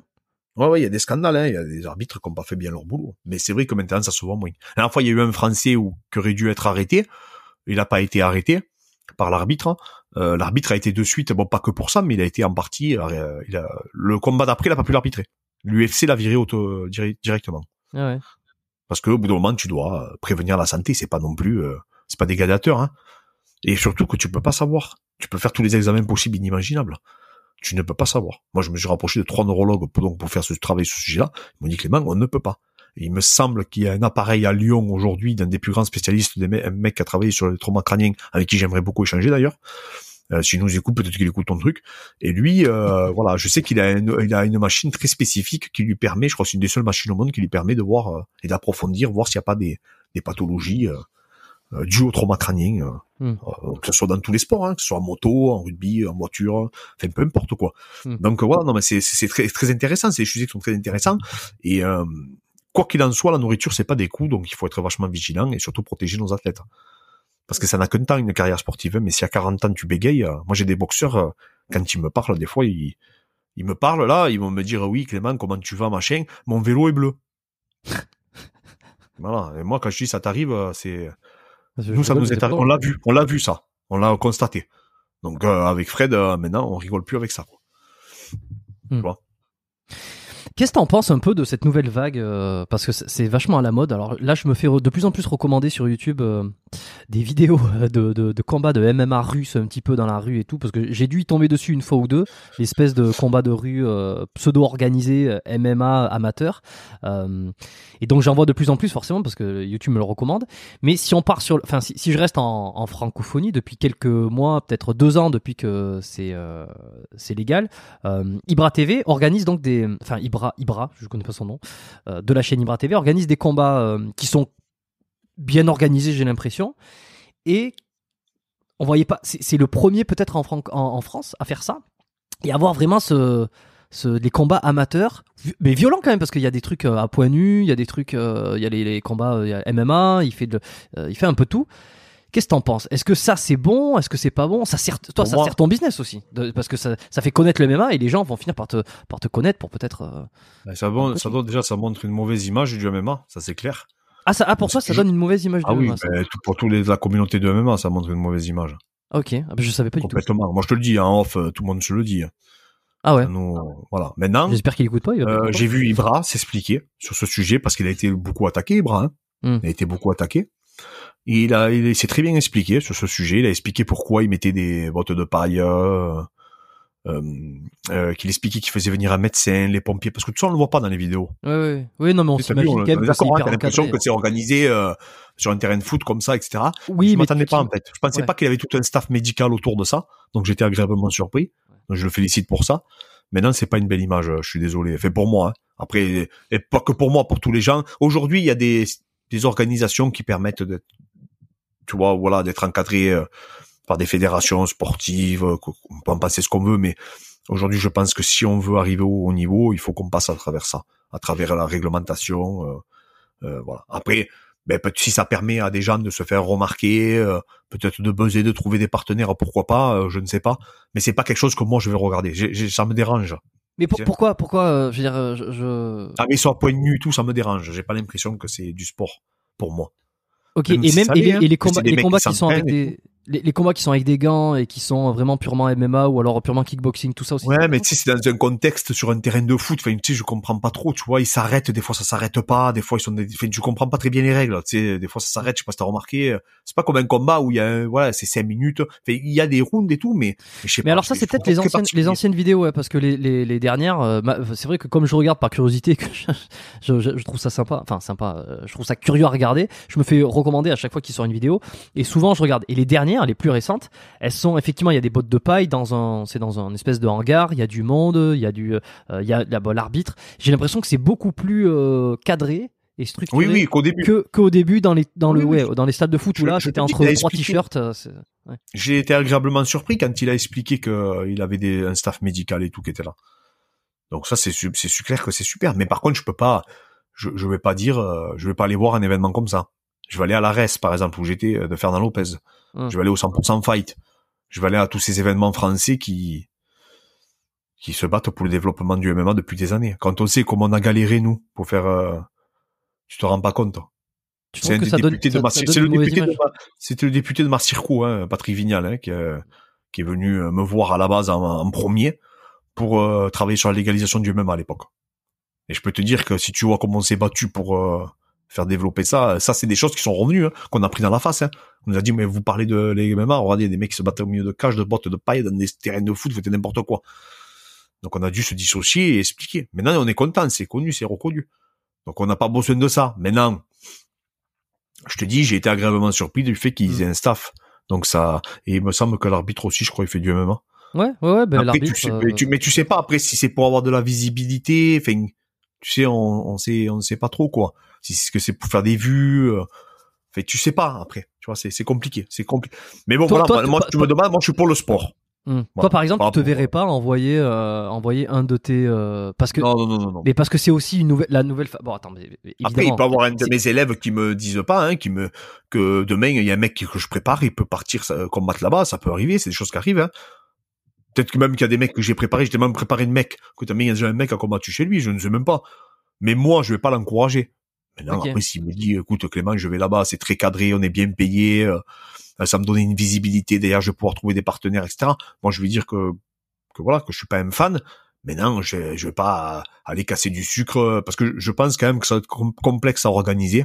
Mm. Parce que j'étais organisateur avant, donc euh, oui, oui, après je, T'es je reconnais qu'il y a un- Ouais, je reconnais qu'il y a qu'il y a un travail derrière. Hein. Tu peux pas arriver. Il a d'ailleurs dans la vidéo, il explique bien que ça coûte beaucoup d'argent. euh. Non, ça après, euh, après, après, je connais pas les primes et tout, donc je peux pas parler d'une chose que de, de choses que je Mm, que je mm. connais pas. que je Ok. maîtrise pas. Non, mais tu vois, j'étais curieux d'avoir ton avis là-dessus parce que. Euh, euh, Moi, je suis pour le sport sûr, réglementé parce que je te dis, j'ai tellement galéré Mm. et on a tellement galéré pour que ça soit enfin reconnu chez nous que c'est pas parfait encore, hein, mais que je veux plus revenir en arrière encore. Tu vois, non, non, c'est terminé. C'est quoi ta vision là On va terminer là-dessus. Hein, ta vision, les tendances euh, qui vont arriver là dans les prochaines années? Est-ce que euh, il y a des sports, des, des, des techniques particulières, des, des, des tendances, des, comme j'y- comme je connais pas, moi je, je je sais pas exactement où t'orienter. Mais tu vois des trucs toi qui vont arriver? Ou qui Il y a des peur, combattants qui arrivent. euh, Il y a des combattants qui arrivent avec des systèmes aujourd'hui. Et, euh, et surtout maintenant, euh, il y a des combattants. euh, alors avant, je pensais que c'était vrai depuis un moment, mais je m'aperçois que c'était pas forcément vrai. Mais il y a des combattants qui arrivent et qui commencent directement par le MMA. Tu vois. Et donc ça, c'est quelque chose qu'on voyait pas avant. Et c'est une bonne chose. avant, les gens venaient de la lutte, venaient de la boxe, venaient d'autres sports. Là aujourd'hui, euh, il y a des gens qui viennent que du MMA. Et t'en as un, en l'occurrence, qui pour moi euh, en train de révolutionner un peu le, ce sport, c'est Haji, mec que tu connais pas, hein, Haji Marki, qui s'appelle Haji, champion du Bellator. Et c'est un mec qui euh, fait du MMA depuis l'âge de 3-4 ans. Et en fait, il a des transitions, il a des liaisons, etc., que je n'avais jamais vu auparavant. Il y a eu beaucoup d'athlètes qui ont fait évoluer le MMA. Condor en fait partie, il a une autre façon de voir la boxe, sa gestion de distance.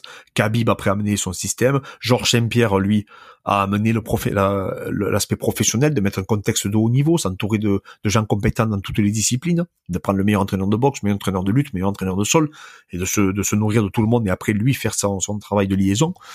Et euh, donc tu as eu beaucoup de tournants dans le MMA. hein.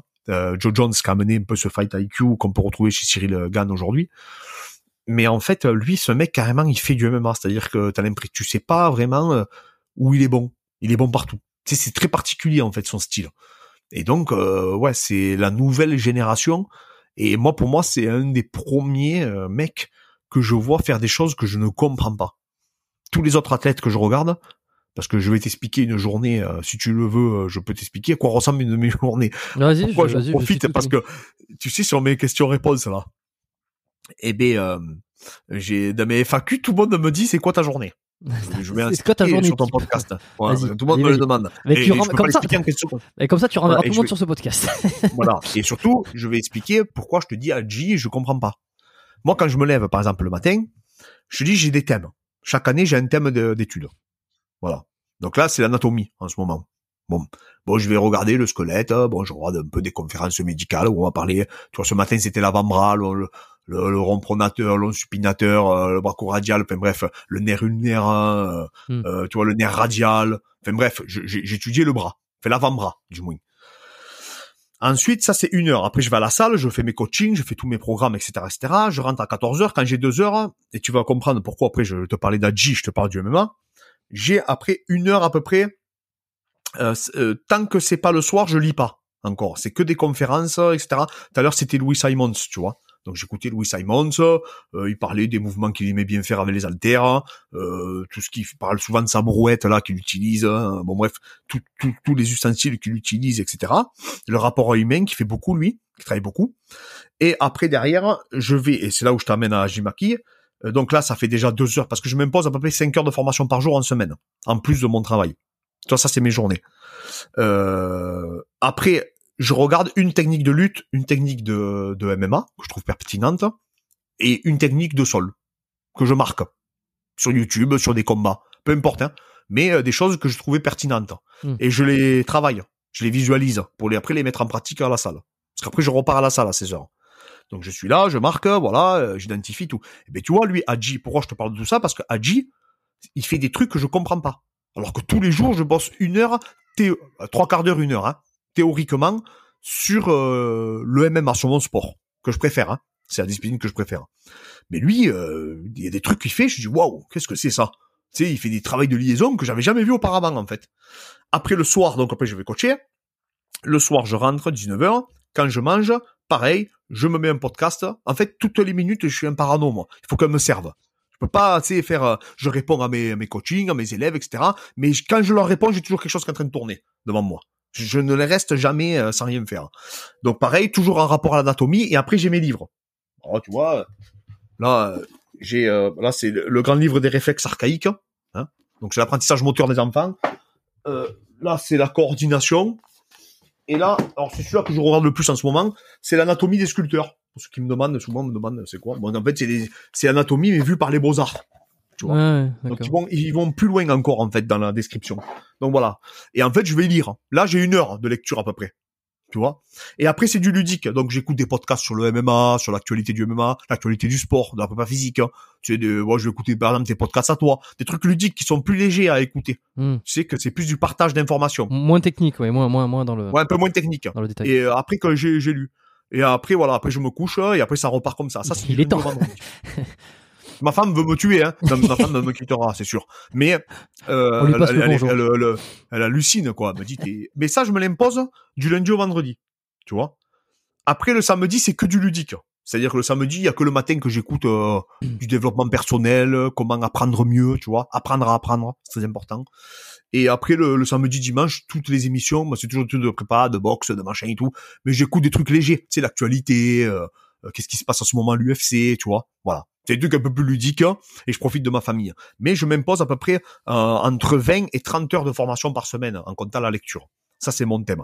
Et bien lui, Adji, pourquoi je te dis donc tout ça depuis le début? Parce que faut pas que les gens pensent que je me documente plus et que je regarde plus. Parce qu'après, ce que je te dis là, j'ai 30 heures. hein. Mais après, à ma structure, je m'im- alors pas en ce moment parce que je sors du Covid, j'arrive à m'entraîner pas plus d'une heure. Mais après, je m'entraîne entre 2-3 heures par jour, moi, à peu près. J'ai à peu près une heure, euh, une heure et demie de prépa physique, une heure de spécifique. Tu vois, ah, ça dépend de l'intensité. Hein. Je suis pas à fond tout le temps. Hein. Bien entendu, j'ai des jours hauts, des jours bas, et ainsi de suite. Hmm. Et maintenant, je fais que du travail associé parce que je gagne du temps. Voilà, et que je vais pas être un champion, donc je m'en fous. C'est-à-dire associé, c'est-à-dire que je fais ma prépa physique, après j'enchaîne sur le spécifique. Voilà, en gros. hein. Donc je fais une séance de préparation physique dans ma structure, et après derrière, euh, je vais faire ma boxe, mon grappling, mon MMA. Je drill en fait euh, ce que je travaille. Et comme on fait l'académie en ligne, qu'on a le réalisateur qui vient toutes les deux semaines, on est obligé de toujours apprendre des nouvelles techniques pour les montrer à nos élèves et les, et les analyser. Tu sais, on fait les analyses, je sais pas si tu as vu, de Cyril, de ses actions et tout, donc ça c'est génial pour nous. En fait, on, on fait comme euh, je hack mon système en fait, tu vois, pour apprendre. Et je fais pareil pour tout, pour la prépa, pour tout. L'année dernière, c'était le système endocrinien, c'était le sommeil que j'avais étudié. C'était mon thème, tu vois, de l'année dernière. Donc voilà, en fait, je m'impose toujours des thèmes comme ça. Pour que ça Par soit année, par année, c'est-à-dire que toute l'année, tu vas euh, le sommeil et cette année, toute l'année. Oui, ça mais après, ça m'a fait bifurquer, tu sais, sur d'autres thèmes. Tu vois, ça me fait bifurquer. Le sommeil, j'avais même pas fini, que j'étais déjà sur autre chose, tu vois. J'avais bifurqué sur le cortisol, euh, plein de trucs, tu vois. Et en fait, je bifurque toujours sur un, un domaine de prédilection. Et après, j'y reviens. Tu sais, je reviens toujours euh, dessus, Mm. en fait. Voilà. Et dès que, après, je, je pioche. Tu vois, j'ai, euh, parce que je trouve que c'est là où je, je suis, je suis le meilleur. Et quand je fais mes programmes, ben, j'ai tous les livres ouverts. Et donc, je pioche après quand j'ai l'interrogation. Et là, ça me fait progresser encore plus. Parce que là, c'est de la pratique. C'est pas que de la théorie. Et toujours, ce que je révise, je le mets en pratique. C'est-à-dire qu'il y a au moins un mouvement que je vais voir, par exemple de Louis Simons, de Michael Gungil, sur les poignets ou n'importe quoi, que je vais mettre en pratique le lendemain. Toujours, j'en sélectionne un. Que ce soit en lutte, en boxe ou en prépa physique. Toujours, je fais comme ça. Et je note mes ressentis, etc. Non, mais je suis un malade, hein. Je suis un geek. Mhm. Tu me regardes, tu dis, mais qui c'est ce malade mental avec sa barbe, là? Je te dis, j'ai acheté des jambes, mais des bras, les mecs m'ont pris pour un marge. J'ai cru que j'étais serial killer. Et après, j'ai dû expliquer, je faisais, que j'étais préparateur, ils ont compris, et voilà. Tu sais, j'ai dit que j'étais à l'INSEP, que je faisais des études et tout, que je voulais passer peut-être un doctorat. Euh, Mm. Donc après, ils m'ont envoyé mon bras et ma, et ma, et ma jambe. C'était marrant. mais, euh, mais euh, voilà. Mais bon. Il y a un squelette, tu rentres chez moi, il y a un squelette. hein. Parce qu'on fait que des cours particuliers dans notre structure, tu sais. Mm. Il y a pas de, c'est pas accès à tout le monde. C'est que, tu as même vu la, la vidéo sur la sueur où elle bâtit sur notre chaîne, dans notre salle. euh, que, qui a été appelé la salle des enfers. je sais Ouais, pas j'ai vu, pourquoi, ouais. mais là, c'est resté. vu- Tout le monde J'ai vu Gilles Lartigot aussi dessus. hein. oui, Gilles Artigot aussi, Gilles, notre ami. Donc euh, voilà, et on aimerait bien bien sûr Michael, hein, parce que Michael Gundy, ça découle directement de son travail, tout ce qu'on a Oh, mais il va venir. Kaiser, euh, toutes les machines, ouais, il va venir, c'est sûr. Et donc voilà, et donc Hadji, euh, pour, je reviens donc au premier truc que tu m'as dit, Hadji, lui, voilà, il fait du MMA, il fait des choses que je- j'ai du mal à comprendre. Et ça m'embête, hein. Je le vis mal, hein, parce que Mais c'est quoi, c'est en- en fait ce gars, quoi? En termes de technique ou de choix de, de- Alors, de- il fait déjà, il fait des soumissions qui sont très particulières, des fois. Il fait des, des combinaisons de soumissions. Là, il a soumis un mec qui s'appelle Candwell. De la garde, j'en comprendront, hein, de quel combat je parle. Et euh, voilà, il soumet les mecs. Là, il a affronté un mec qui était un des meilleurs au monde, qui s'appelle Pitbull. Son surnom, c'est Pitbull. Euh, Je Pas pensais que ça allait être très dur. Tu sais, je pensais que ça allait être très dur. Il a, il a touché, bam, bam, bam, il a étranglé. En fait, si tu préfères, il a pas de temps d'arrêt. Alors, il y a d'autres combattants qui avaient ça aussi. Mais lui, c'est poussé à son pas, à son extrême. Hmm. C'est-à-dire qu'il a aucun temps d'arrêt entre la boxe, la lutte et le sol. Il a aucun temps d'arrêt. Il a pas de, t'as l'impression pour lui, c'est la même discipline. Hmm. Alors nous, on essaye de pas avoir de temps d'arrêt. Mais moi, je vois, quand je regarde mes vidéos, que j'ai des temps d'arrêt. Je les note. Toi, peut-être tu vas pas les voir, mais moi, je le sais. Et quand je vois tous les combattants, je vois qu'ils ont des temps d'arrêt. Qui passent d'une discipline à l'autre. Mais c'est des mi- c'est des millièmes de seconde. Mais lui, il a pas ça. Lui, t'as l'impression qu'il lit l'avenir. C'est-à-dire qu'il est là, il fait une combinaison, il est au sol sur le mec, le mec fait un truc, hop, il enchaîne sur autre chose, et ainsi de suite. Et ben voilà. Ça, c'est ce que je vois. C'est-à-dire que lui, je pense que c'est l'illustration de ce qui va arriver euh, dans les années futures à MMA. C'est un mec en fait qui a commencé directement depuis son plus jeune âge et qu'a et qu'en fait il est un peu dans un schéma qu'on pourrait retrouver au foot ou qu'on pourrait retrouver au tennis. Tu sais que tu peux pas être professionnel apparemment au tennis ni au foot euh, si tu n'as pas commencé à 5 ans maintenant. Euh, maintenant c'est terminé. Si t'as pas été détecté euh, jeune, si tu t'es pas entraîné jeune, c'est pas à 15 ans que d'un coup tu te dis je vais faire un footballeur professionnel que tu deviens footballeur. À l'époque apparemment ça se passait. Maintenant tu te doutes bien que à 15 ans les mecs je sais pas si tu les as vus jouer, c'est c'est choquant. Ils ont le niveau déjà professionnel Hmm. parce qu'en fait ils sont déjà encadrés. Tu sais c'est le parcours d'excellence. Tu vois un peu comme euh, d'ailleurs au, Canada ils ont fait un super travail sur ça. Le double parcours, tu sais le parcours de vie où ils t'accompagnent euh, depuis ton depuis ton plus jeune âge à arriver au, au niveau. Je parle pas de spécialiser les individus, hein. Mais apparemment, je parle avec un entraîneur de tennis. Si t'as pas commencé le tennis de ton plus jeune âge, c'est mort. C'est mort. Ouais, bah, c'est mort.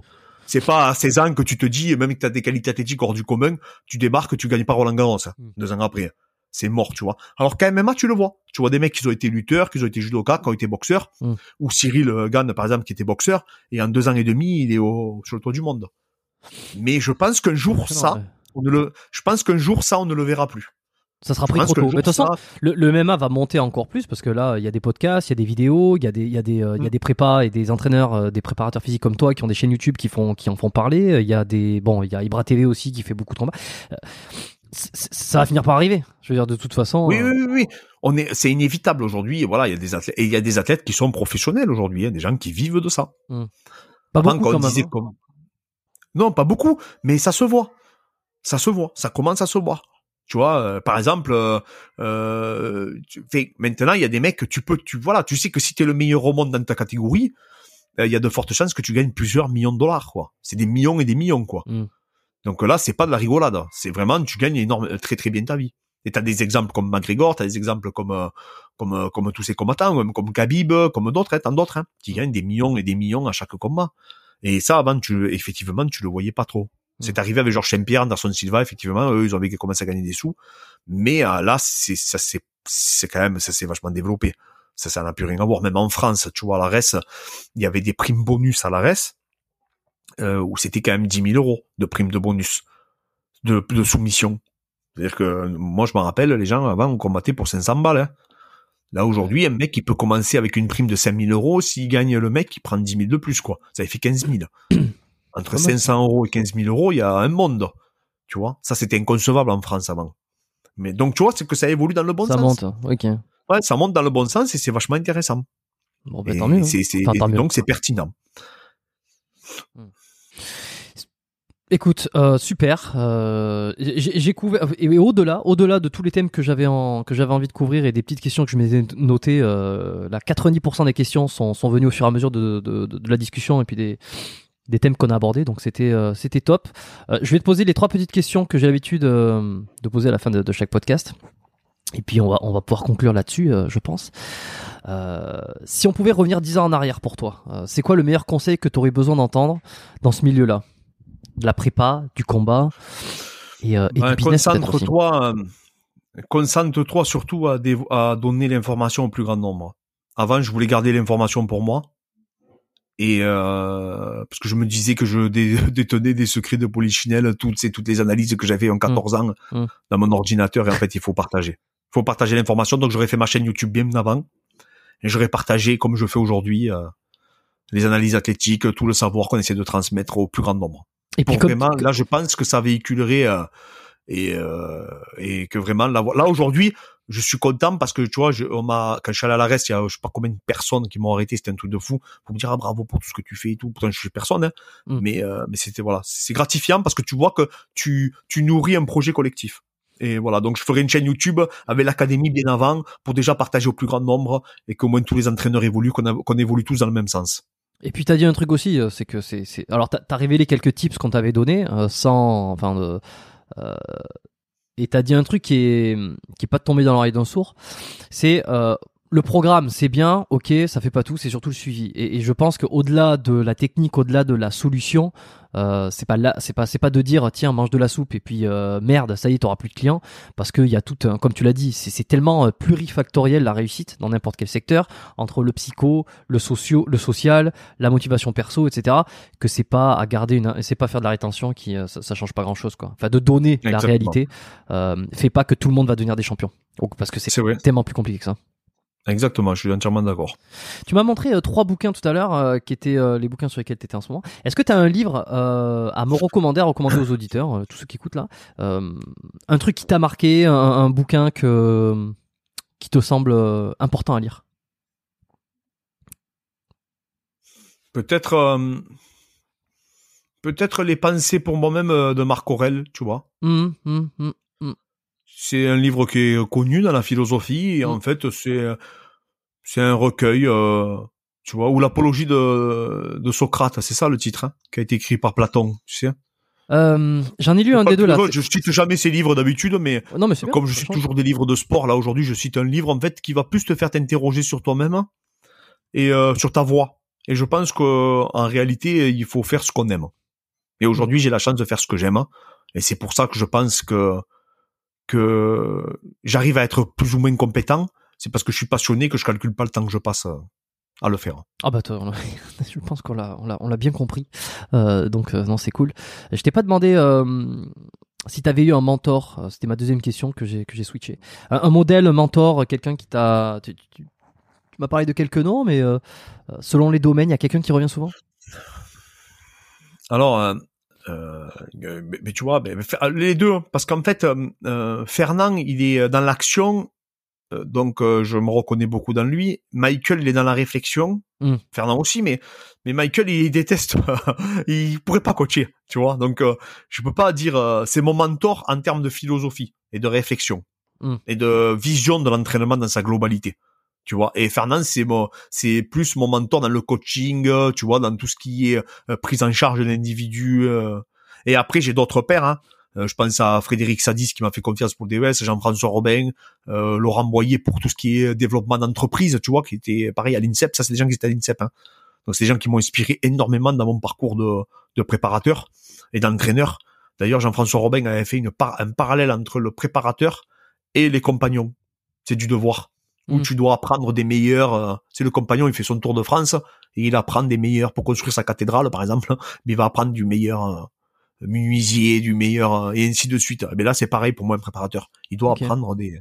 J'ai eu beaucoup de gens hein, qui m'ont inspiré, mais ces deux personnes, je pense que c'est les gens qui ont la plus grosse influence sur mon travail. euh, Et la Rivinette, la Rivinette aussi, qui a été mon coach, qui vit au Québec, qui était au Pro Gyms, qui est un coach. Et la Rivinette, c'est surtout sur le coaching à distance qui m'a fait franchir un cap. Parce qu'il était, il utilisait des applications et qu'il était plus sur le PDF, il était déjà en avance, en fait. Voilà. Ok, le, Pro Gym, qui est le, plus gros gym du Canada ici, et dont j'ai jamais encore foutu les pieds. euh, tu vois, ça fait ça fait quatre ans que je suis euh, à Montréal. Ça fait quatre ans que je me dis, il faudrait que j'aille voir comment c'est. Et je crois que euh, récemment, ils ont délocalisé, ils ont changé d'endroit, ils sont encore plus loin. Ils sont plus, euh, ils étaient euh, au quartier quartier Hochelaga, Maisonneuve là. Ils sont partis beaucoup plus loin. Et j'ai pas eu l'occasion d'y aller. Je sais pas si toi t'y es déjà allé. Non, non, je suis jamais allé. Apparemment, c'est énorme. Ok. Est-ce que tu penses que Frédéric Lopez, Frédéric Lopez, hein, c'est ça, hein, Fernand Lopez. Fernand Lopez, voilà. Pff, ouais, c'est autant pour moi les prénoms. Encore une fois, j'ai- prouvé mes j'ai prouvé mes, mes lacunes. Est-ce que tu penses qu'il serait intéressé ou il serait chaud pour revenir sur ce podcast? Moi, je pense que oui. Oui, oui. Bon, je, je me note l'idée parce que ça fait plusieurs fois que j'entends parler de lui et, et que je vois un petit peu euh, de loin comme ça ce qu'il fait et je suis assez impressionné, euh, admiratif et en même temps très très curieux et, et, euh, et je pense que j'adorerais le recevoir. Donc à méditer, Ouais, on verra. il a- Où c'est qu'on te retrouve, euh, Clément? Chaîne YouTube, Oh. t'as ton site web, euh, dis-moi tout. Si on veut mon nom, t'ajouter, Clément Marcoux, Hmm. Instagram, YouTube, Facebook, Clément Marcoux, c'est très simple. Et après, euh, vous avez toutes les vidéos, vous verrez un peu notre structure qui est très particulière hein, et nos outils, notre façon et notre vision en fait de la performance sportive, tout simplement. Bon, ben euh, voilà, on t'ajoute là-dessus. Hein, je laisserai tous les liens dans la description, euh, comme ça on pourra aller regarder tout ça. Et puis un dernier mot à rajouter peut-être avant qu'on conclue ici? Bref, essayez de. Ben maintenant, bon là, tu sais que ça y est, c'est la nouvelle année, hein. Donc je souhaite 2022. que du bon à tout le monde, exactement. Et surtout, euh, ne pas perdre du temps. Euh, comme je dis toujours, les vainqueurs agissent et les autres réfléchissent. Donc si vous avez un projet professionnel ou si vous avez euh, euh, un projet pour changer physiquement, eh ben faites-le, les amis. Arrêtez de vous poser des questions, foncez, parce que la vie est courte, vous l'avez vu, hein, à cette période compliquée et complexe que nous vivons actuellement. Moi, je vous dis, soyez dans l'action. C'est le meilleur conseil que je pourrais donner aux gens, et moins dans la réflexion. Bon, bah alors, d'accord, foncez, réfléchissez un, réfléchissez un tout petit peu plus grâce au podcast. Ici, on réfléchit et ensuite passer à l'action directement. Comme ça, Exactement. comme ça la boucle est bouclée.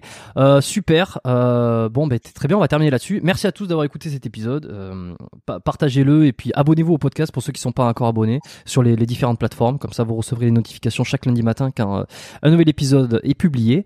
Euh, depuis peu, euh, Spotify a permis de mettre, euh, permet de mettre une note, une évaluation sur les podcasts. Donc tous ceux qui ne sont pas sur Apple Podcast et qui, ne peuvent pas laisser la petite évaluation et les commentaires, allez sur Spotify, laissez un 5 étoiles. Je, je crois que c'est 5 étoiles, hein, mais laissez la- l'évaluation euh, pour tous ceux qui veulent soutenir et qui ont été là et qui ont apprécié cet épisode et puis le podcast en général. Continuez à le partager, à me faire vos retours sur Insta, par mail.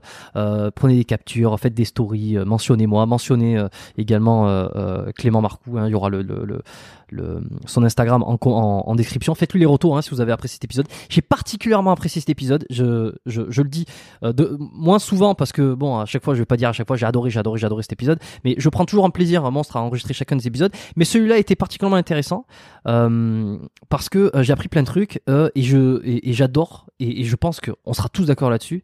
Discuter et entendre quelqu'un de passionné parler de ses passions et de ce qu'il fait, c'est toujours un énorme plaisir. Donc pour ça, je te remercie. J'attends. Hein. tous vos retours.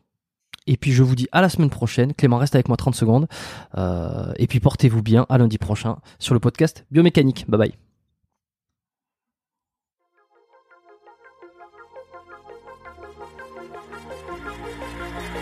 Merci d'avoir écouté cet épisode du podcast Biomécanique jusqu'au bout.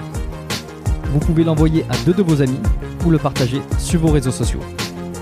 Merci également de lui mettre une note de 5 étoiles avec un petit commentaire sympa. C'est ce qui me permet de mieux ressortir dans les classements. Laissez-moi votre email sur biomécaniquepodcast.com slash lettres et je vous enverrai l'épisode de la semaine ainsi que la lettre biomécanique une fois par mois où je vous partage mes meilleurs conseils et recommandations. Vous avez écouté le podcast Biomécanique. Je suis Jérôme Cazerolle et je vous dis à très bientôt.